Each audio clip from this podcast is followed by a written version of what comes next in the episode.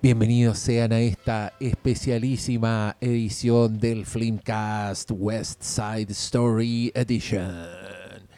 Me acompaña el gran Cristian Briones, que en este momento se encuentra sexteando. Bueno, algo hay que hacer, hay que ocupar el tiempo. ¿Cómo estás, querido Cristian? Eh, bien. Optimista. No, yo no, yo no soy optimista hace muchos años.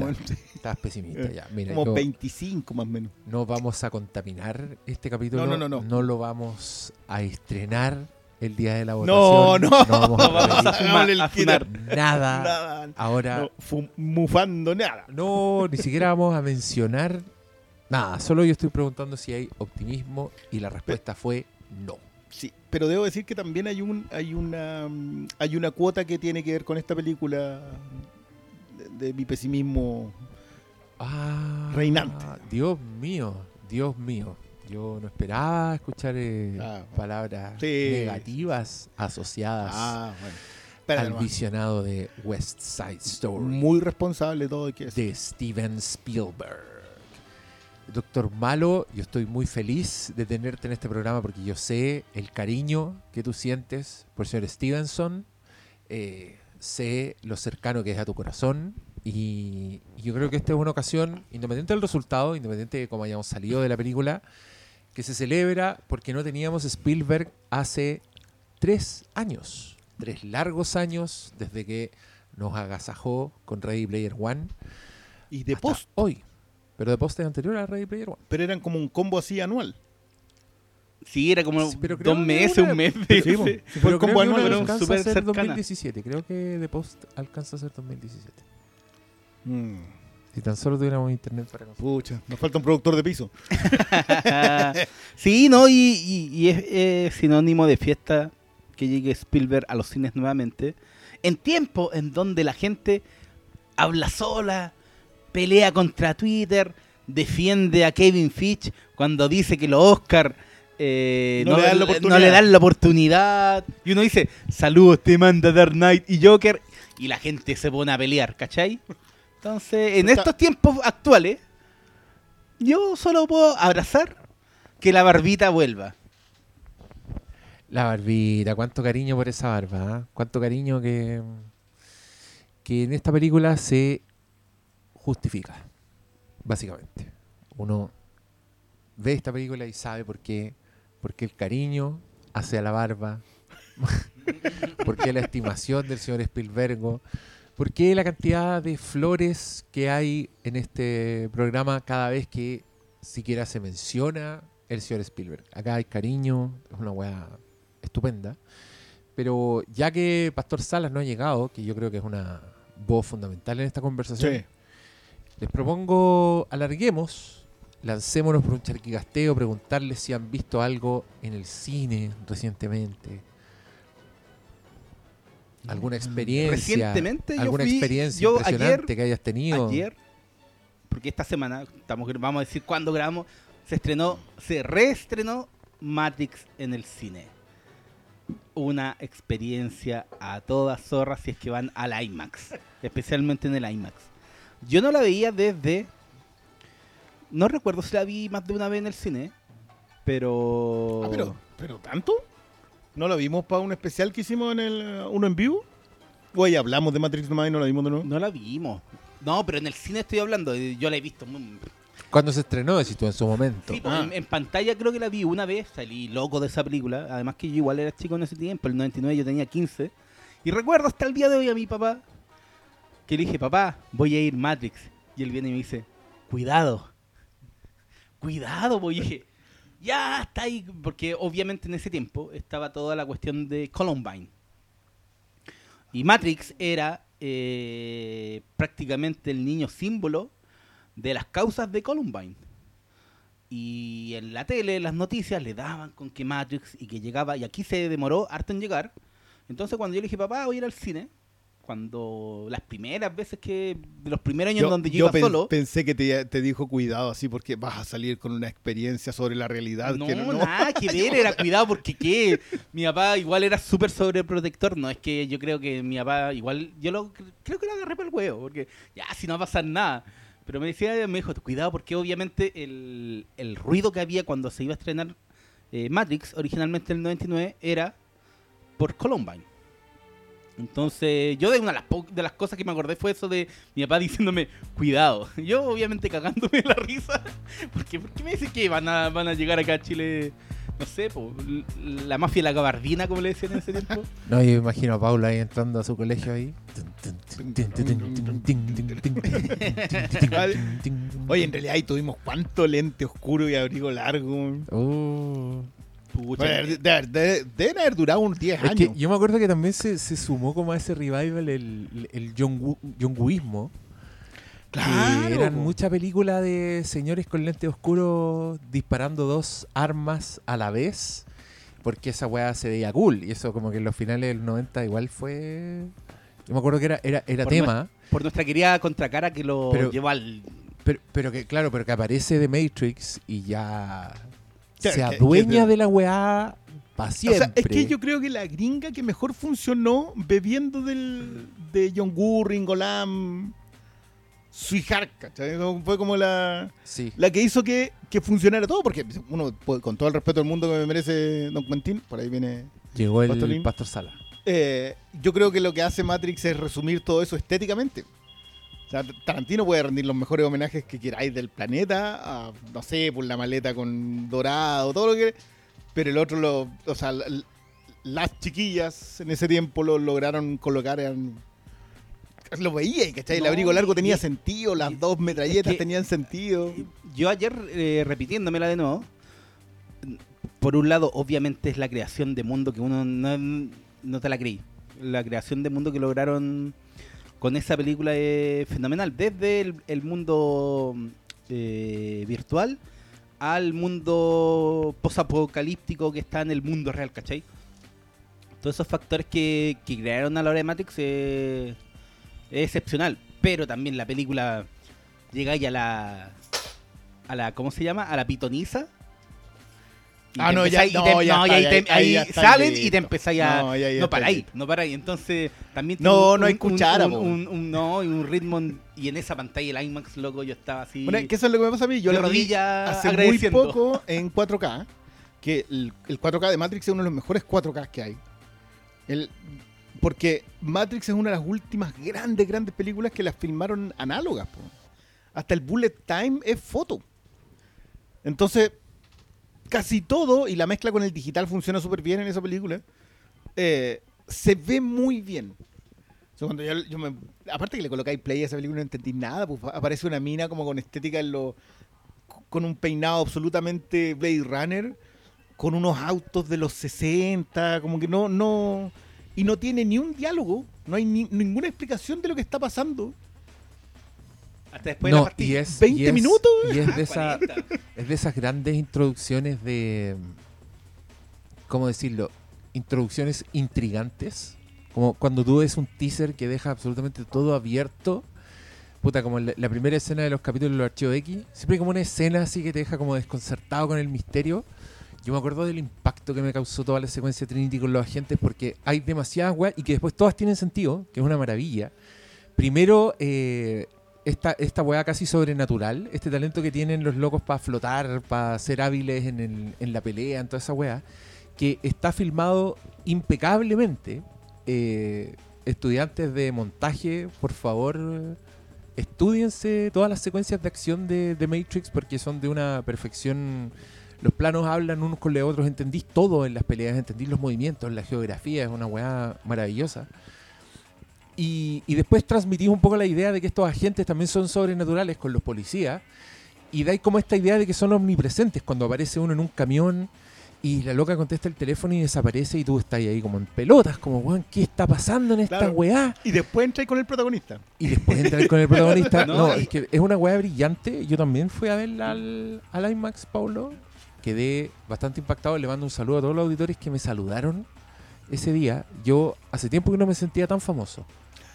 Y la cagó el cruce entre ir a ver The Matrix al IMAX y nuestros auditores. Yo creo que es Claro, yo les digo, arrendamos un IMAX y lo llenamos, yo creo. Para ver esa. Yo feliz. Sí. No, pero lo, la Oye, mi- pero si sabes que ya igual en contexto de pandemia no estaba IMAX- el no- IMAX no estaba barato no, no, no- no estaba tan llena la, la función, pero igual había harta gente. Yo, yo la vi bastante llena mi función. Oye, pero no sigamos hablando de The Matrix, Sí. solo decir que es una gran experiencia verla en, en IMAX, si usted puede, porque vamos a hablar a fondo de las Matrix, muy cerca del estreno de la nueva, así que estén atentos, porque puede que usted pueda asistir a esa conversación. Solo diremos aquello.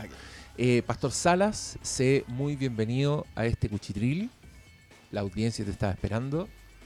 Aquí llegas a salvar el día con esa camiseta muy pertinente del super ratón. Un gusto saludarlos a todos. Me alegro que todavía puedas detectar al super ratón.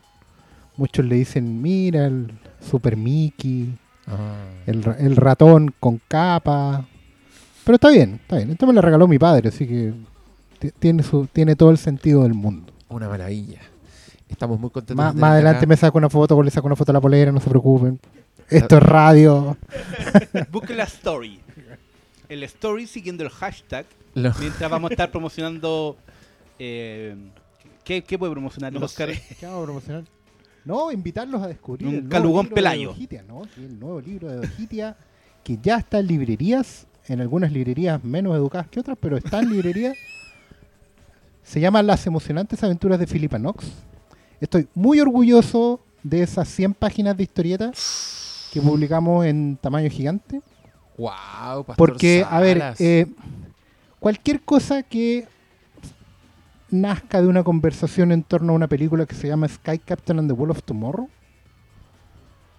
que pase por eh, toda la influencia del cine alemán expresionista de los años 20 y que mm, esté hecha a cuatro manos entre Chile y Argentina, me pone muy orgulloso. Así que si tienen alguna duda, no si quieren bajar de peso, pero si tienen alguna duda sobre este libro, pregúntenme. Ahí vamos a estar. ¿Quiere enterarse sobre, di el título de nuevo? Las emocionantes aventuras de Philippa Knox. Pregúnteme cómo. Eso es. Pregúnteme. Ya, oye, a mí me tincó. Muchas gracias y- por el espacio. Y te felicito, creo que debería estar orgulloso. Eh, veo que son momentos muy excitantes para Dojitia.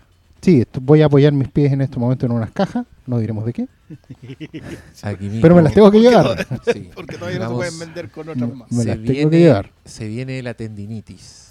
Eso es lo que anunciaremos. Vamos a poner un recargo en la próxima preventa, Oscar Salas, para pagar Por eso las preventas son limitadas, por eso se agotan. para pagar el kinesiólogo. ¿eh? Por eso mismo. Sí, agotadísima la preventa de I Love the Office. Yo les doy las gracias a todos los que compraron. No así a los que van a molestar al, a Grione, a Fílmico, a pedirle el libro. Ya, pues Pero- pero, mira, yo- yo ¿Cómo como- lo van a buscar si Yo como, editor exitoso voy a ser optimista, voy a decir que estas cosas nos van a ayudar a crear cultura de preventa en este país. Muy bien. Porque sí. se van a tener que acostumbrar a los gringos.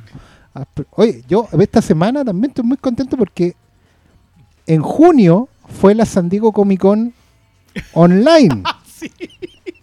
Y yo muy entusiastamente compré dos productos exclusivos en la convención.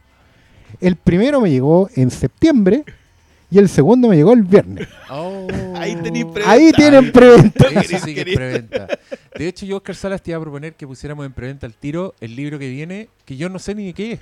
Me Pero- parece. Pero Una weón, preventa es en que blanco. Eso sí que eso sí que es early bird. ¿Ah? Eso sí que es apostar. Es ponerle Como ficha. Sacar, poner ficha. Es que me reí con lo de. Es como comprarse el liber de Lola Palusa ir al otro día al Parque O'Higgins. Bueno, ya no en el Parque O'Higgins, pero al otro día pararse en la reja. a Pararse la gritar, ¡Ey! ¡Ya pues! Igual, igual tengo que decir que es cierto, si la gente no se fija cuando está comprando, que es cuando coloca los números de la tarjeta de crédito, es bastante lógico que no se fije después en los, los posteos ni en ninguna Sí, cosa. Así que, sí, Sí, pero ahora también se, se dio. se dio- anuncien el, el, el libro, ¿cuál? Que no sé. Vamos a ver. No, pero oye, hay Dinamita estudios, ahumada. Los Mira, mejores chistes. hay, hay de estudios, la era del humor en VHS. hay estudios de cine que eh, contratan Doctor Malo. por. Doctor Malo Oye, haciendo malo, pitching. ¿sabes ¿eh? que no es malo esa weá? Yo, Doctor Malo acaba de hacer un pitching. Sí, Vamos, vamos a bastante, bastante te- bueno. Después hay una ventana, hay una ventana en febrero, así justo en la época vacaciones, paseos nocturnos por la calle. Sí, Y ahí, Ahí- San Valentín, pues, dile, dile Claro. que la amas, dile que la amas con el libro del Doctor Malo sobre el humor chileno en VHS a fines de los 80. No, sí, yo hablaba con Oscar, yo le dije, yo haría algo, pero para que me lleven preso, loco. Una así. ¿Quién te haya Una weá presa y irreverente Pero, que, así, pero sal, que sale en pelota a la calle y listo, pues, weón. Eso es todo lo que necesitáis. No, tenéis que tener la chapita de eh, una publicación tuya causó tanto... No, Oh, estamos en Chile. La última persona que se llevaron preso por eso fue por un libro con los jueces, pues. Tienes que meterte con los poderes fácticos. Ya, de pero este eso. Claro eso fue te- como el 92, Pero pues que no hay ni nacido. Vamos, loco, vamos a volver el flaco, min- y, el flaco y el indio te la demandar por la weá. Recuerdo que estamos ¿Qué- qué cerca más de se volver a los decir? 80 en este país. Te apuesto que el flaco y el indio no tiene inscritos los chistes. Te apuesto que alguien los publica y ¡pum! Oh. Listo, se los robó todo, weón. Puta la wea. ¿Quién le compró los, los registros? La mamá. Porque la Mi mamá, se mamá me los compró. compró. La mamá se los compró. Viste, este, este- yo creo que este libro se escribe solo. Se ¿ah? escribe solo, Este yo libro también. Ya se está escribiendo. Sí, Estamos transcribiendo en El este momento. próximo hit de Dojiria, estamos en Liz Taylor. Nos lanzamos Nos al lanzamos. tiro de lleno. No hemos a la tenido ni siquiera primeras palabras. Con eso No hemos tenido primeras. Ya. De hecho, dijimos, vamos a hacer un, un, un charquicá. Alcanzamos a hablar de Matrix y... Y no, Esperamos sí, al charquicán de pero hicimos anuncios de proyectos Ya. increíbles. Y, y yo solo voy a dejar mi, mi contribución al charquicasteo de hoy, recomendándoles, si es que no se han enterado, que en, en el streaming Star Plus hay mucho material de Wes Anderson. Ah, lo cual es lógico porque porque hoy en día Wes. Anderson es un cineasta Disney. Pero me sorprendí, ayer estaba viendo Rushmore Oh, y para hoy día tengo ahí programados los Tenenbaums, eh, después viene Moonrise Kingdom, está Está Dark Bull Journey. Rocket. Y- Igual No, que raro. si que- No, no está, no está Walker Rocket. Lo gracioso es que está en Ahí. comedia. ¿Cuál? Rushmore. Todo. Pero Sí, igual me si hace son sentido. grandes comedias. Pero, pero está ahí, está ahí el material. no, pero- Está subtitulado, se ve decente. No tan bien como Hot Shots parte 2, que fue la otra película que vi ayer. No. Pero ahí están, para que las vean. más muertes que Robocop. La más pero- muertes que Rambo. más violenta de la historia. Oye, pero ¿cómo va esta? ¿Cómo saltamos de recomendación en recomendación? ¿No quieren aprovechar de recomendar algo? Usted, ¿Tú qué estáis viendo, Briones? ¿Qué Oye, has Yo, yo empecé a ver una- una serie que está catalogada de muy mala, onda 5.9 en IMDB, pero como de esas cuestiones que de- sí, da lo mejor.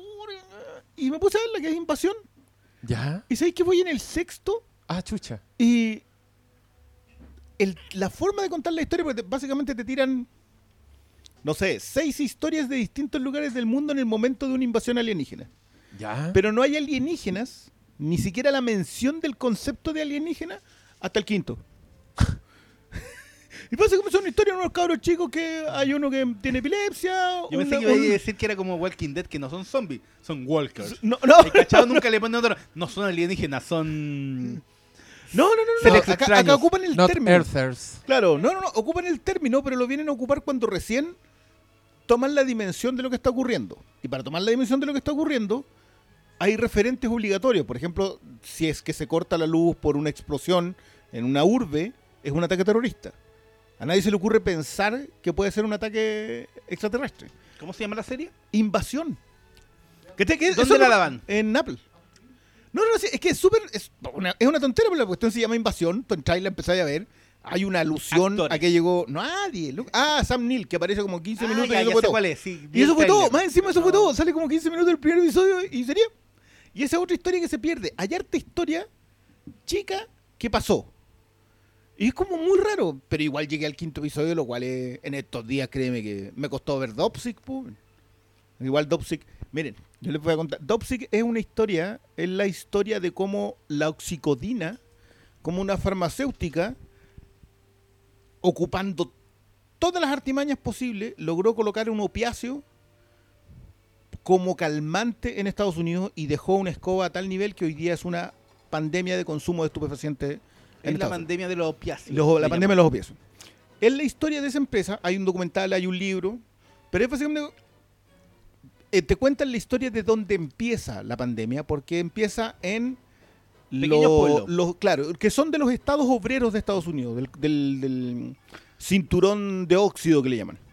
Donde hay tornados, básicamente. Y donde hay gente que, que tiene muchas lesiones por trabajo bruto, mineros, aserraderos, ¿cachai? Etcétera.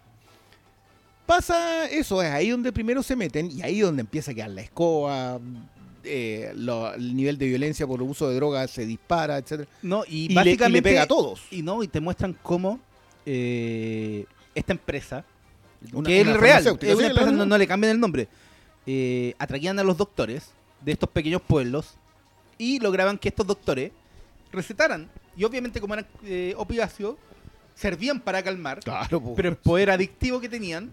Es que, que era justamente lo que ocultaban. ¿Esto es una serie documental o es es ficción? una serie de televisión. Hay un documental Limitada. en HBO que es que creo que se llama, oh, no, no tengo en este momento O el sea, nombre. es como ficción como Chernobyl. Eh, eh, es que justamente mi Ya. crítica a Dopesick. Dopesick es el cuarto episodio de Chernobyl. Ah. Extendido en ocho episodios. Est- extendido en ocho episodios. El, gran problema que tiene es la misma historia, que es la misma historia de Insider, la misma historia de Chernobyl. Hay gente inescrupulosa que con tal de obtener ganancia en el caso de Insider, eh, preservar una ideología en el caso de Chernobyl, es capaz de hacer lo que sea. Estos, estos son. Estos, estos fueron los tipos. Purdue Pharma. Sí, creo Purdue que es. Bueno, Michael Keaton, Eh, eh, eh, Dawson. eh, Peter Sarsgaard. Peter Sarsgaard. ¿Qui- ¿Quién es el Eh, Dawson? no, la. mm, Ay, se me nombre. La de Ah, Rosario Dawson. Rosario Dawson. Yo pensé a alguien de Dawson Creek y No, dije, no. ¿quién sería Dawson? Eh, Güera, que están muy bien. Yo encuentro que están todos muy bien en las actuaciones, pero se le pasa, se le pasa un poco el- la rosca en el drama. Eh, mucho. nivel, nivel cuarto episodio, nivel perritos muertos. Pero es que el problema Ah. es que Igual es brutal. sí esa sé, es la sí sé. tragedia de Sí, es que, afecta a Estados Unidos que como aquí uno no se, no lo cache para el- el- la cagada que tienen con los opiáceos No, sí, la- es muy y con la y- Aparte que cae, claro, y, la- y como es prescrita, es gente que estaba integrada en el sistema de salud, no son junkies como el crack. El tipo que cae en las drogas por lo por el oxicodin, la oxicodina es un es gente de clase media, obrera, trabajadora, entonces no tiene las herramientas para salir de eso. Es, es muy, muy heavy. Y de hecho, el, el mismo personaje Michael Keaton es un doctor que termina No, en- y, y sé que es un, es un problema así como para dimensionarlo que no solo afecta a las personas de bajos recursos. En Estados Unidos existe eh, empresas como la WWE, la lucha libre. Los luchadores, como, Ah, además, como tienen lesiones de verdad, obviamente, todo lo está guionizado de las peleas, pero las peleas son de verdad, los locos se rompen huesos porque pueden ocurrir accidentes, no, no todo lo podéis coreografiar bien. Por zarandearte media hora que hay hecho. Y, y los locos, hay muchos casos históricos. Kurt Angle, que fue medallista, medallista olímpico, loco, en la pipa con los opiáceos. Porque eso lo calmaban y... Pero entráis y entráis y no salís, po. No, o sea, acá hay- eh, te, te cuesta mucho Pero esa historia. a mí me gustó. A mí, a mí me es, da, es pero pesada de, sí. es pesada de Es sobre todo por el factor drama. De repente se No, coloca no es para maratonear, digamos. No, no, no, un capítulo a la semana es un excelente. Pero eso, y el otro. Una dosis que- prescrita. Un prescrita, capítulo a claro. la semana. Eh, The Power of the Dog de Jane Campion, que la comenté ya. Me la repetí ahora con menos intención, pero más atención. Eh, y creo que ese cabro chico debería estar nominado. Sí o sí. Eh, más que Cumberbatch, mucho más que Cumberbatch. Y Napo. Esa, Esa, esa la ven en, esa está en. tatán. Netflix. en Tudum. Tutum. No, tudum. Esa- La gente no va a cachar. nombre. no, El sonido es tudum. No va a Y cachar. tú, señor Oscar Salas, que hay a recomendar? No, bueno, aparte de lo de Wes Anderson ¿no? ¿No? y lo de Hot Shots. Ah, Ahí están la 1 y la 2 en, en el streaming de la estrella. La 2 no es fácil de conseguir. La 1 todavía se pilla por ahí en formato físico. pero La Y, 2 no. y estando la gelatino por si quieren maltratarse con ramada. Sí. Yo arriesgo, arriesgo de que el Diego nunca más me acepte aquí.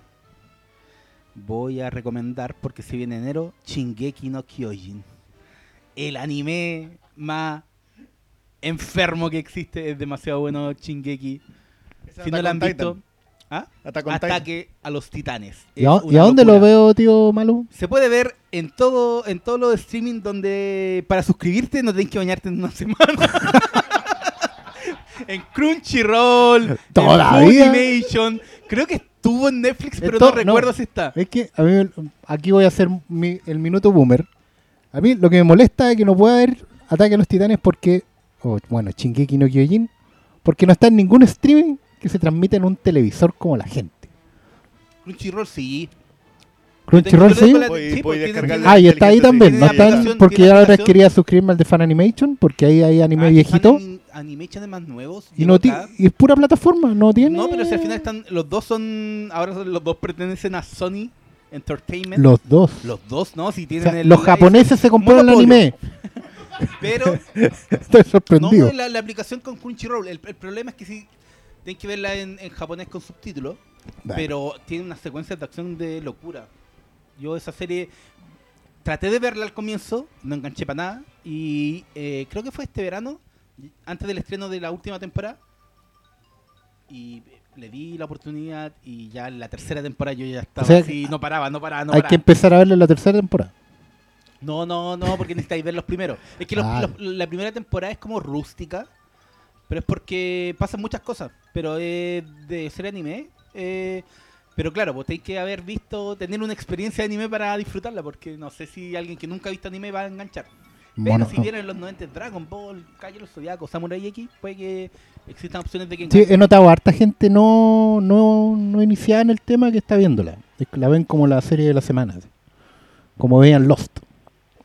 Sí, Así la es ven. que el- el- eh, es muy loco el mundo que crearon y, y el concepto de locos enfrentando gigantes que demoran personas es bueno y está súper sangrienta, es buena acción.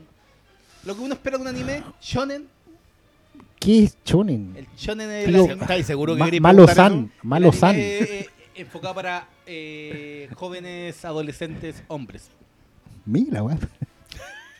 y así está. Dragon Ball, Saint Seiya, todo eso. Todas esas cosas de Todo eso es shonen. niños con pelo parado. ¿Por qué eso? po? Siempre ha sido. Ya, y también les voy a recomendar en Netflix un mono chino que se llama Dorohedoro, que se trata de un señor que tiene cabeza de lagarto y que le gusta mucho comer guiosas, que le cocina una amiga que tiene que es como físico-culturista. Y todo esto en un mundo de magia, pero proletario. Donde los magos tienen mucha plata y viven como en un mundo paralelo y el resto de la gente eh, se las comen, las matan y todo y viven como la mierda, pero este amigo está buscando quién le convirtió su cabeza en una cabeza de lagarto mientras come guiosas. Vendido. Su recomendación. Sí, pero para, para, porque yo estoy viendo a Diego y ya se está derritiendo. y lo dice, estos güeyes están hablando a nivel. No lo voy a aguantar más. Y con esto nos retiramos. Buenas noches. Cuyo.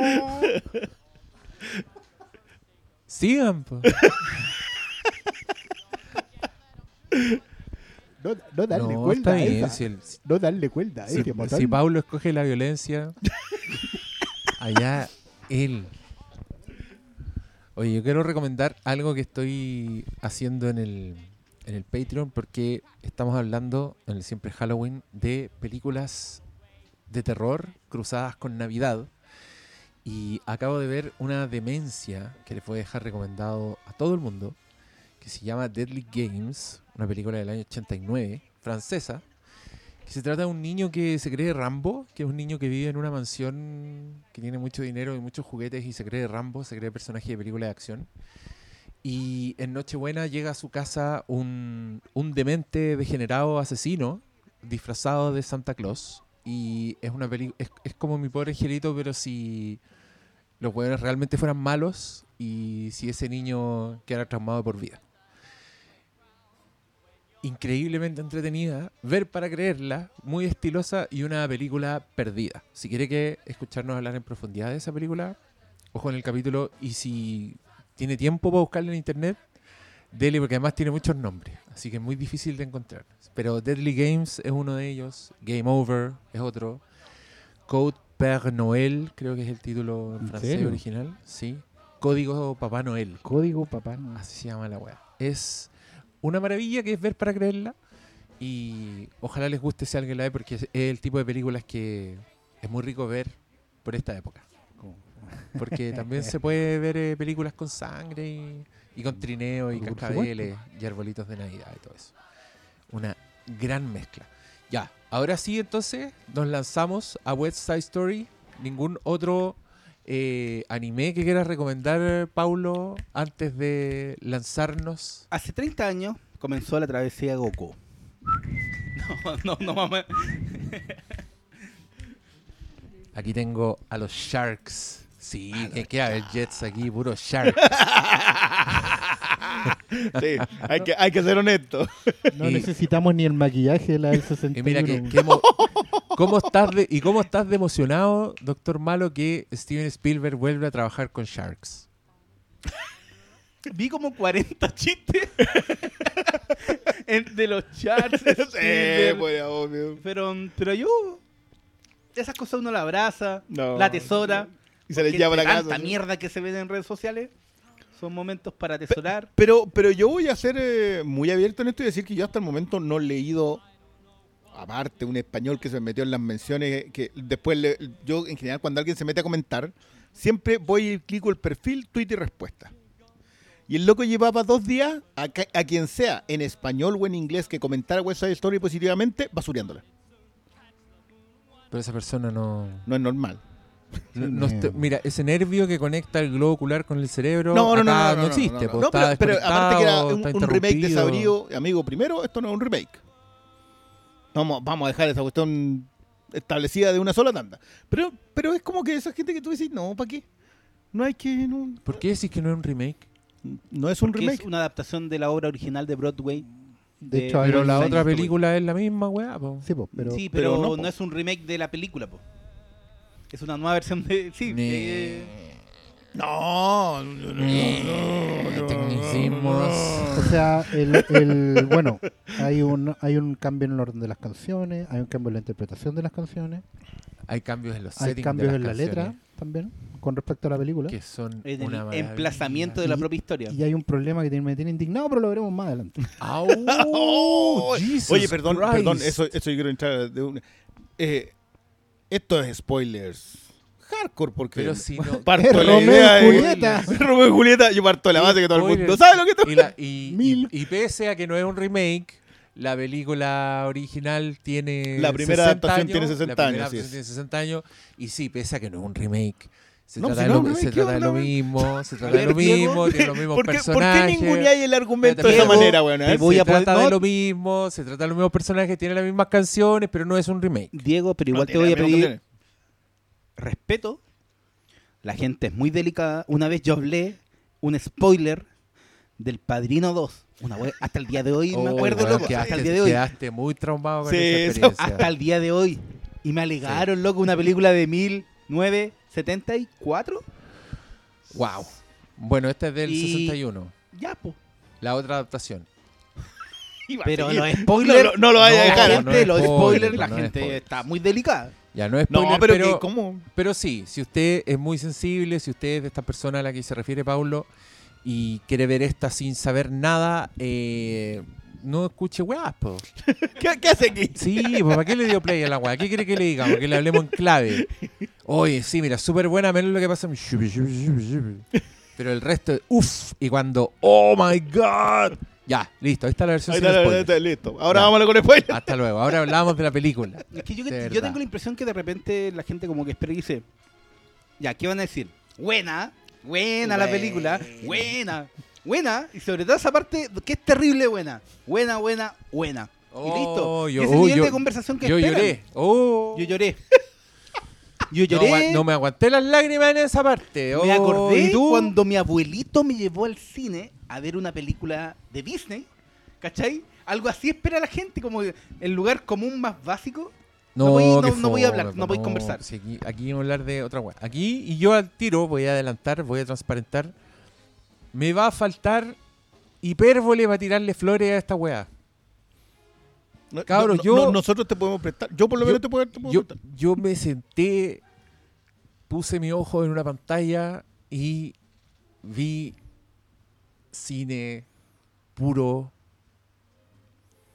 una y otra vez de la mano de un weón cuyo talento es inconmensurable, con una ejecución que me mostraba excelencia, plano tras plano, y, me encanta cuando esto pasa, me encanta cuando uno ve películas así, porque aquí, con este tipo de weá, uno honestamente es como Superman, así cuando le disparan. Cuando te encontrás weas como que la película es mala, como que la película no tiene vida. ¿cachai? Es una weá que tú que yo te puedo mostrar una secuencia así como darle play y estar como apuntando con el dedo así, siendo como el, el meme del DiCaprio, Mo- mostrando toda la weá increíble que está pasando delante de nuestros ojos. Y, y, y caso cerrado, pues como que no es subjetivo, no Yo- es una weá que uno yo, pueda yo decir- honestamente creo que este el, el meme de mira esa weá, hermano, es toda la película. O sea, yo, yo mira, pero eh, yo hacía mucho rato, y esto voy a ser también súper transparente. Yo hacía mucho rato que en el cine no estaba en esa actitud de, no, ya te pasaste. O sea, había planos, eh, te recuerdo en específico un plano de María, donde está su ventana ligeramente más iluminada que el resto de la pared. Y loco, eso es una pintura. Y, dice, lo- y, y- y esto es lo todo. Tú decís, ya, perfecto, hay mucho director que sabe hacer one perfect shot. Pero esto, eh, pero como alguna vez lo dijo Scorsese con mucha claridad, el one perfect shot no tiene ninguna gracia si es solo. One perfect shot solamente se puede construir cuando tú has respaldado esa imagen que estás colocando en la pared. Si no, tú puedes sacar fotos de cualquier parte y decir que es un one perfect shot. Y, y yo siento que en esta hay demasiadas secuencias donde lo que el marco que yo estoy viendo es, está todo extraordinario. La construcción misma de la, La- secuencia. Pues todo. esa es la- eso es una de las cosas que uno se queda maravillado. Es, eh, de partida es como... No existían dudas de que Spielberg iba a ser un musical excepcional en toda su carrera. Hay secuencias desde la película más vilipendiada, como 1941, a películas más vistas, para todos los que nacieron en los 80, como la Indiana Jones 2, El Templo de la Perdición. Cada secuencia, eh, cada película, Indiana Jones está muy emparentada porque la acción está muy emparentada con el musical. Entonces, cuando, cuando anunciaron que Spielberg iba a hacer un musical, uno solamente se soba las manos po, porque sabía lo que va ahí. Y la- construcción de movimiento que se logran con las secuencias son eh, como el, el lobo de Tex Avery. se te cae el, se te cae la tarasca y que hay como golpeando la mesa y se te salen los ojos con forma de corazón. Y, y yo siento que hay- había tanto para maravillarse eh, en términos de la apuesta visual que ya con eso te dais pagado. Pero como es Spielberg, Spielberg, también el texto, el subtexto, acompaña todo eso. Y creo que, aunque es una versión que está situada como la antigua, en una reyerta, en una batalla entre dos bandas en los 50, igual hay algunos elementos que, han eh, que hicieron contemporáneos por los propios avances de, de la sociedad. Porque claro, uno puede decir, ya, hoy día existen cámaras que te permiten hacer lo que queráis. Podéis meter la cámara donde queráis, no tenéis que tener esas cámaras antiguas donde apenas las podéis mover. Eh, hacer todo, ¿cachai?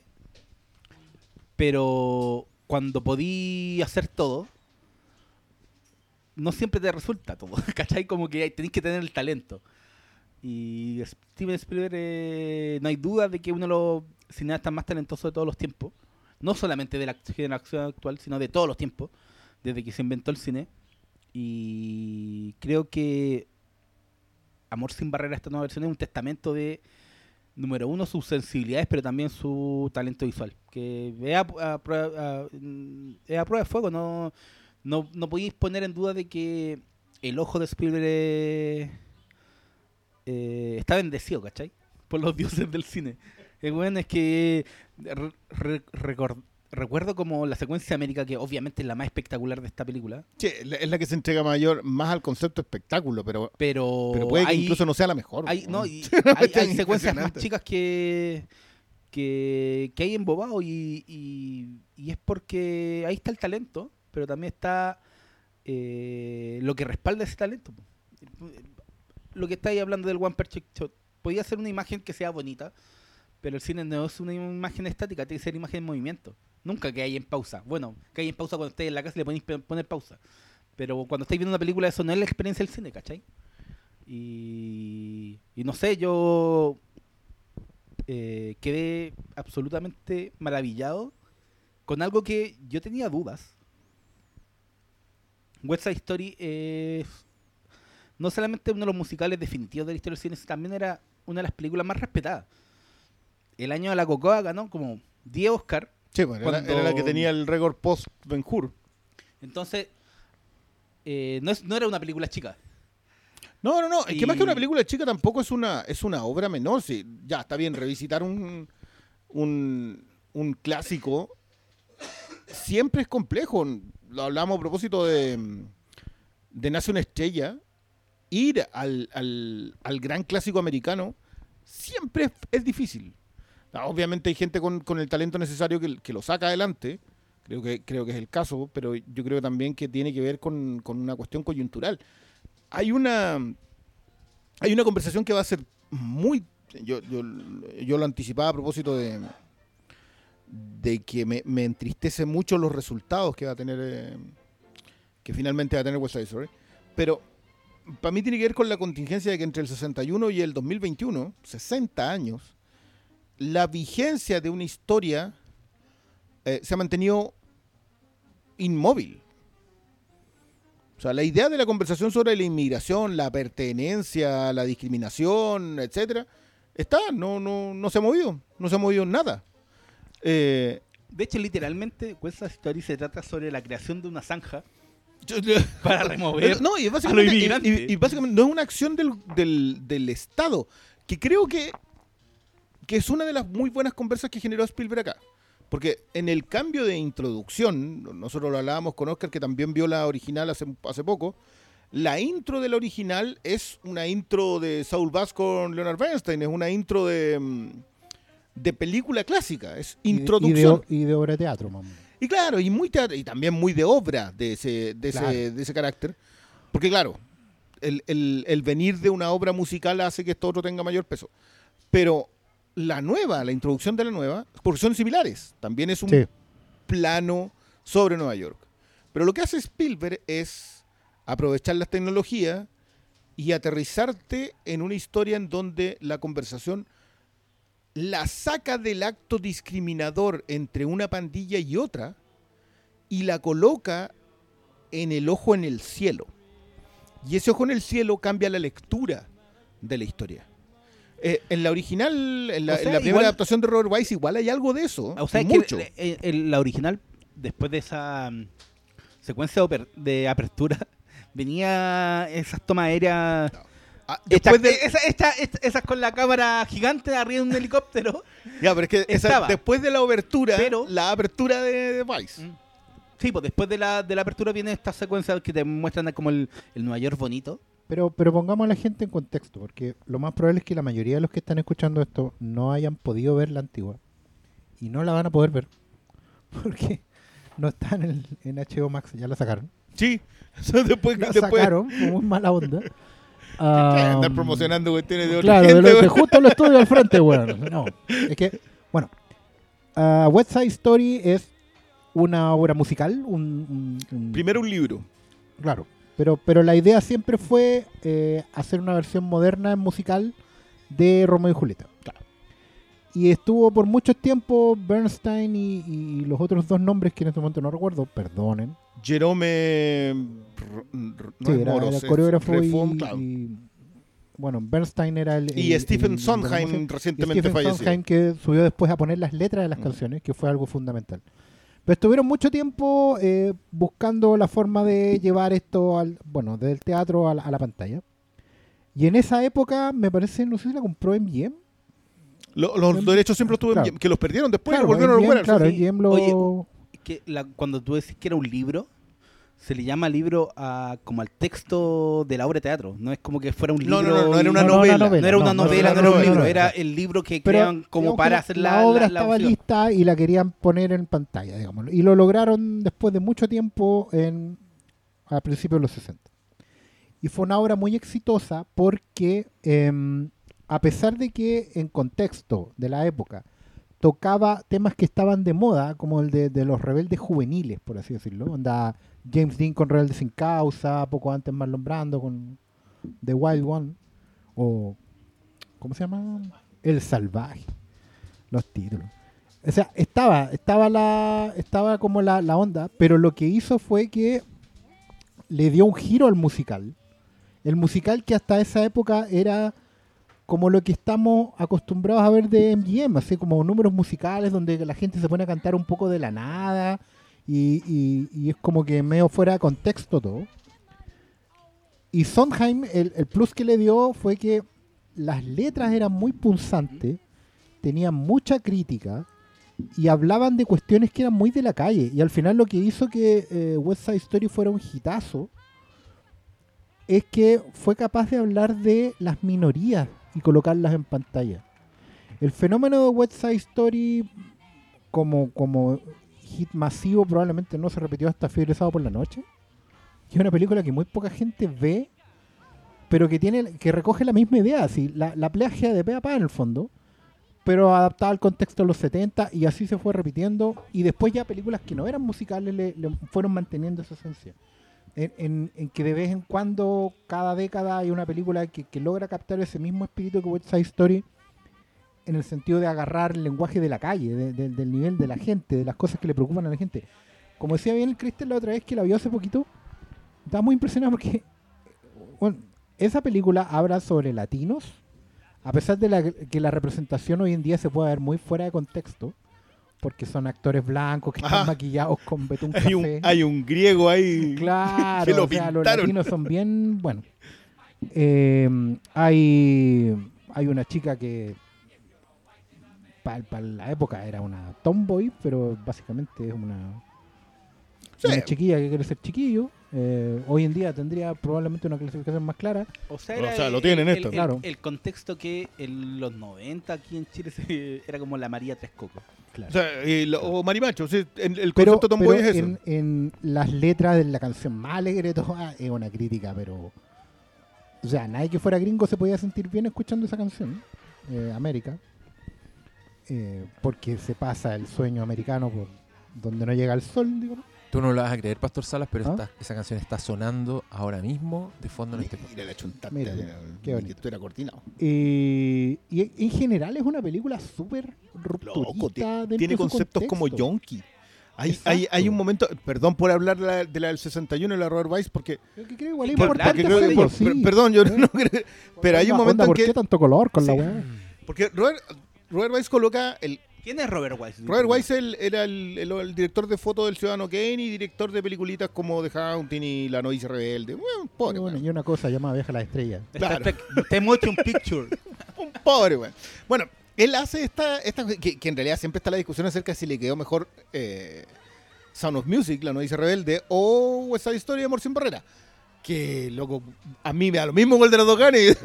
a mí dame esa película. Todos ganamos. Pero coloca a gente haciendo gestos de inyectarse heroína. Hablando de las madres. O sea, creo que la- las necesidades del estudio en ese momento, de no poder ser tan grande como película, de no poder llevarla a la calle porque necesitaba filmar en un lugar controlado para que las luces te funcionaran, porque el, el número musical no podía, no podía salir. Lo que hace él es aterrizarla a gestos, a comportamientos, a comentarios, eh, como tu mamá se para en la esquina. po. Entonces tú sabías que la generación que viene antes de ello está sumida en el alcohol, en las drogas, en la pobreza, en la violencia. Y te lo establecen claramente en diálogos, en momentos, el enfrentamiento con la policía. La idea de que la policía es el enemigo, nunca es el amigo. De hecho, ellos no se sapean entre No, ellos. claro, exacto, que también funciona en la... En la- Te en la- pon- claro. eh. O sea, son, son, son pequeños detalles que hacen que funcione muy bien la, la original. Eh, pero es impresionante. Visto hoy día, yo, yo también, te lo comentaba yo, la, la, la del 61 la había visto en la U, que, que fue hace mucho tiempo, 25 años. Y eh, como, como parte de las nuevas iteraciones de Romeo y Julieta. Y no me causó mayor impacto. Yo creo que también tiene que ver con que cuando la ves viejo te das cuenta de otros detalles. Muchos otros detalles.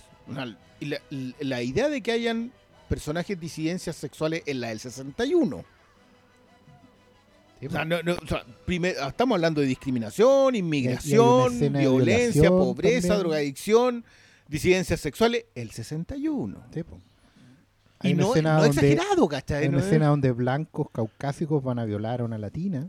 Sí, Así, suavecito. Y está la del 61, no es Sí, modernismo de no, ahora. y esa canción, la, la que es dedicada al policía, pues, que, que habla Ah, de sí. todos Sí, pues. los errores del sistema en los que están metidos estos pendejos súper encerrados. Y a mí lo que, lo que me gusta es el compromiso con el musical, con, con, Mm. con hacer una canción de esa weá, ¿cachai? Como. eh, eh, es lo que encuentro así fascinante en sí, como en la y idea está- del y ahí está el contexto mérito detrás de de Sondheim, porque Sí, po. Claro, la música estaba, la trama estaba, porque el arco es el mismo de Romeo y Julieta. Para los que no sepan, porque muy probablemente haya gente. Romeo y Julieta se trata de eh, una pareja de adolescentes, niños, que en, la baja edad media, básicamente, son de familias rivales. eh, y ellos dos se enamoran.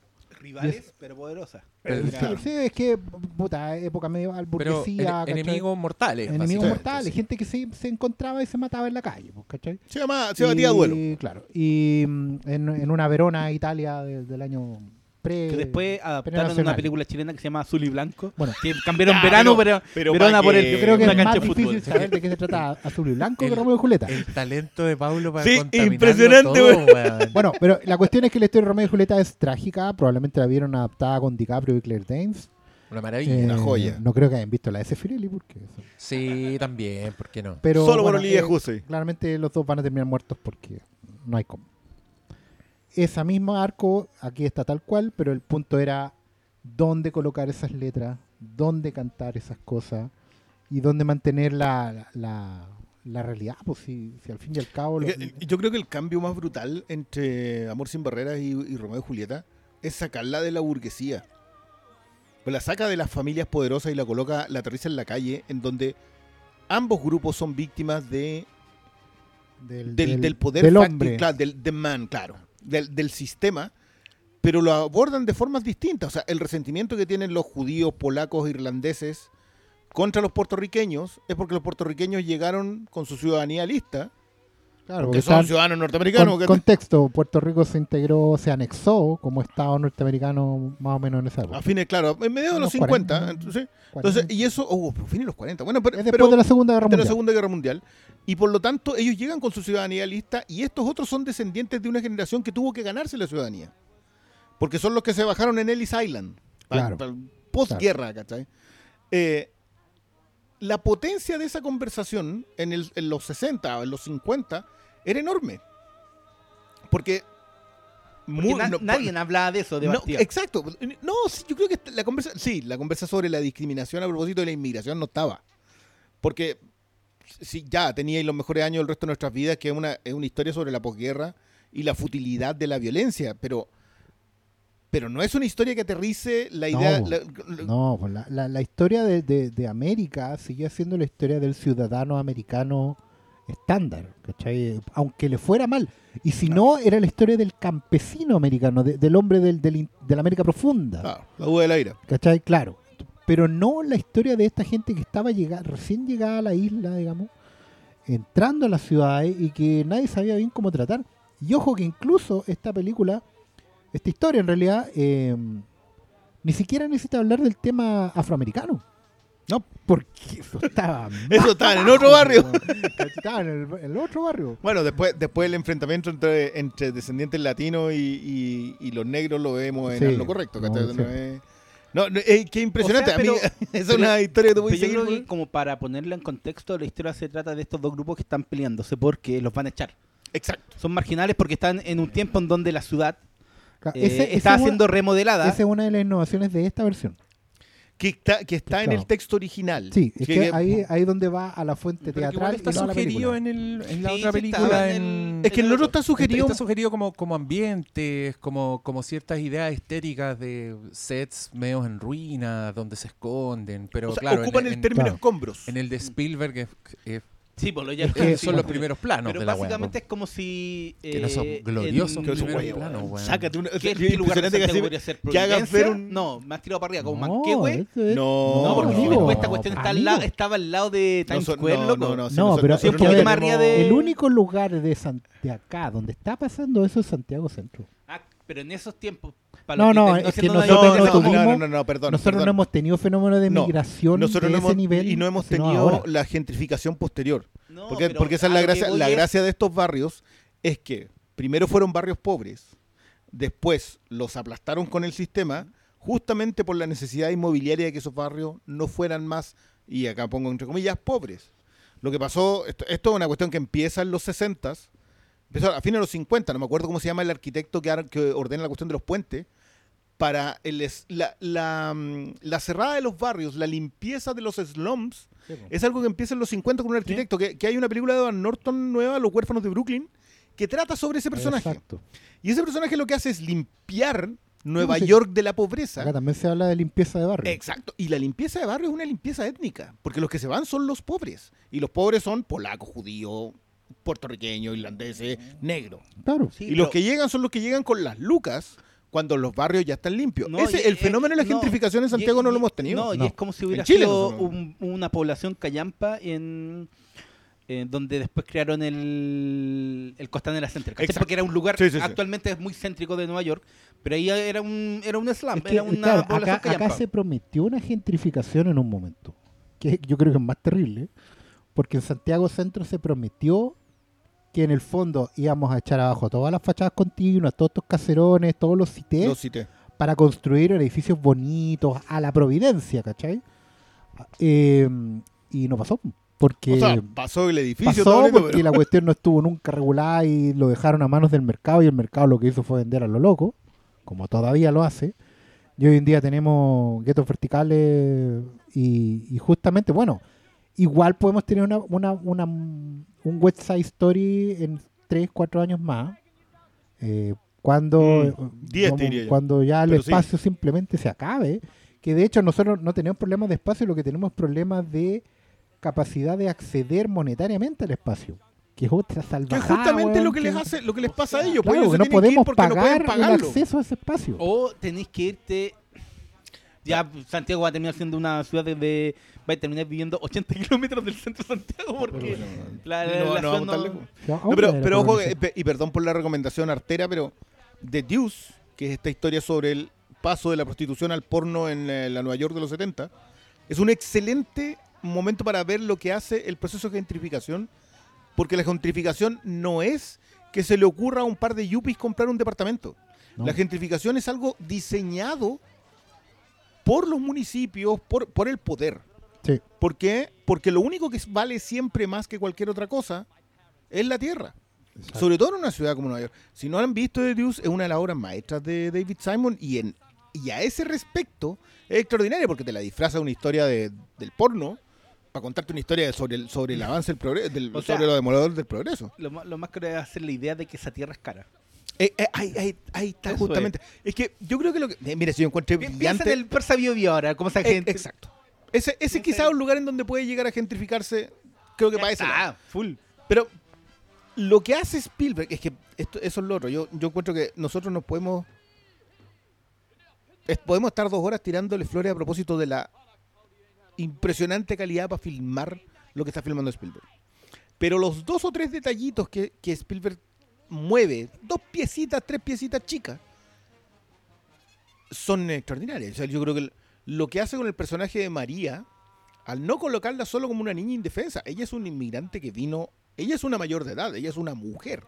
No es una coming of age en el caso de María. Claro. La saca ligeramente, mueve esa pieza muy chiquitito, mueve la pieza a Anita. Aquí, aquí yo creo que yo sé que todas las flores han ido a Rita Moreno, que ella debería estar nominada por segunda vez por otra versión de la misma película, eh, y, de, y habiendo sacado su personaje. Pero yo creo que Anita es la que tiene que... Es, Sí, impresionante el Sí. personaje de Anita. El original también, ¿ah? la Rita Moreno hace una Anita extraordinaria. Pero la Anita nueva, como personaje, te vende otra cosa. Hay un cambio con respecto al orgullo de no ser americano. Claro. Que pesa, porque ella es la que canta América. Sí, pues, es Anita, el No, personaje de muy- Anita el- es eh, la que vive el sueño americano a su manera. Es Claro. muy inteligente el hecho de que ella es. De hecho, creo que el- uno de los diálogos de la película que te llegan como un mazazo, que es cuando ella dice: empiezan a pelear María con, el- con Bernardo, que es el hermano. Y dice: No, esto fue un problema familiar. Y ella dice: ¿Por qué? Yo no soy familia, porque soy prieta. Y es como también le da ahí otro contexto donde puede ser discriminado, inclusive dentro O sea, de los discriminados, Anita, ¿cachai? Anita tiene la gran gracia y es una cuestión que, a ver, yo voy a hablar de, la gener- de lo general o particular. Creo que lo que más contento me tiene de haber visto West Side Story 2021 es entender que Don Steven Spielberg se plantó a jugar las reglas con las reglas de hoy. que es una cuestión que en este programa hemos hablado hasta el cansancio. No hay ideas nuevas. Todo es remake, todo es volver a la cuestión que Todo la gente ya conoce para ahorrarse el marketing, para que la gente vaya a sentarse porque va a haber otra cuestión que ya había. Ok, regla del mercado, hagámoslo. Y enfrentarse en el contexto de una situación post pandemia eh, con supremacía de, un género, de una, forma de, de pensar desde los estudios, donde prima la franquicia, pero donde también prima eh, el espectáculo del cual no te puedes restar. ¿Cachai? Que las películas hoy en día, los grandes eventos se venden como una cuestión que no te podéis perder. Que va a estar en 800.000 salas y por lo tanto si está en todas las salas, quiere decir que hay que verla. No porque la gente no. lo esté pidiendo, sino que porque que está en verla- todas las salas. Tienes que verla ¿Cachai? lo más rápido que puedas porque te la van a arruinar. Porque lograron Porque vender. el spoiler, el marketing del spoiler lo lograron vender muy bien. Entonces, el gran, el gran dilema hoy en día es, sabiendo que tienes además la alternativa del streaming, donde si no querés ir al cine no importa porque la película va a estar en tu casa, forma legal o no legal, pero va a estar. Entonces, la gran, la gran- gran dilema hoy día es, ¿qué hacemos con el cine? ¿Qué llevamos a la pantalla? Las reglas son las que dijimos. ¿Cachai? Tenéis que pensar en, en- en franquicia, en remake, en cuestiones, bla, bla, bla, que atraigan prensa, porque uno puede elegir colocar un gran espectáculo en la pantalla, pero si no tenéis un gancho marquetero, no te va a ir a ver nadie. ¿Cachai? Eh, es, es así. Y Spielberg juega con esas reglas, pero echa todo el oficio que tiene, toda la cinefilia que tiene, toda la historia que tiene, y nos dice a todos, amigos, hay algo que ustedes no van a poder ver en otro lado.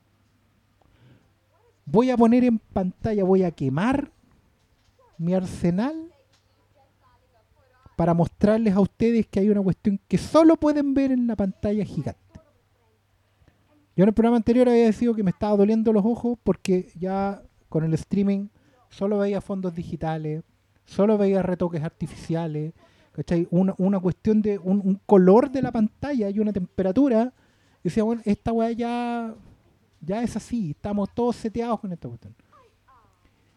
Y sí, puede ser porque soy un espectador más viejo, con, con más kilómetros encima a lo mejor, pero yo me siento y empiezo a ver iluminación, empiezo a ver set, empiezo a ver cámara, decorado, ¿cachai? Empiezo a ver una integración de lo análogo con lo digital que no se puede creer lo bonita que es.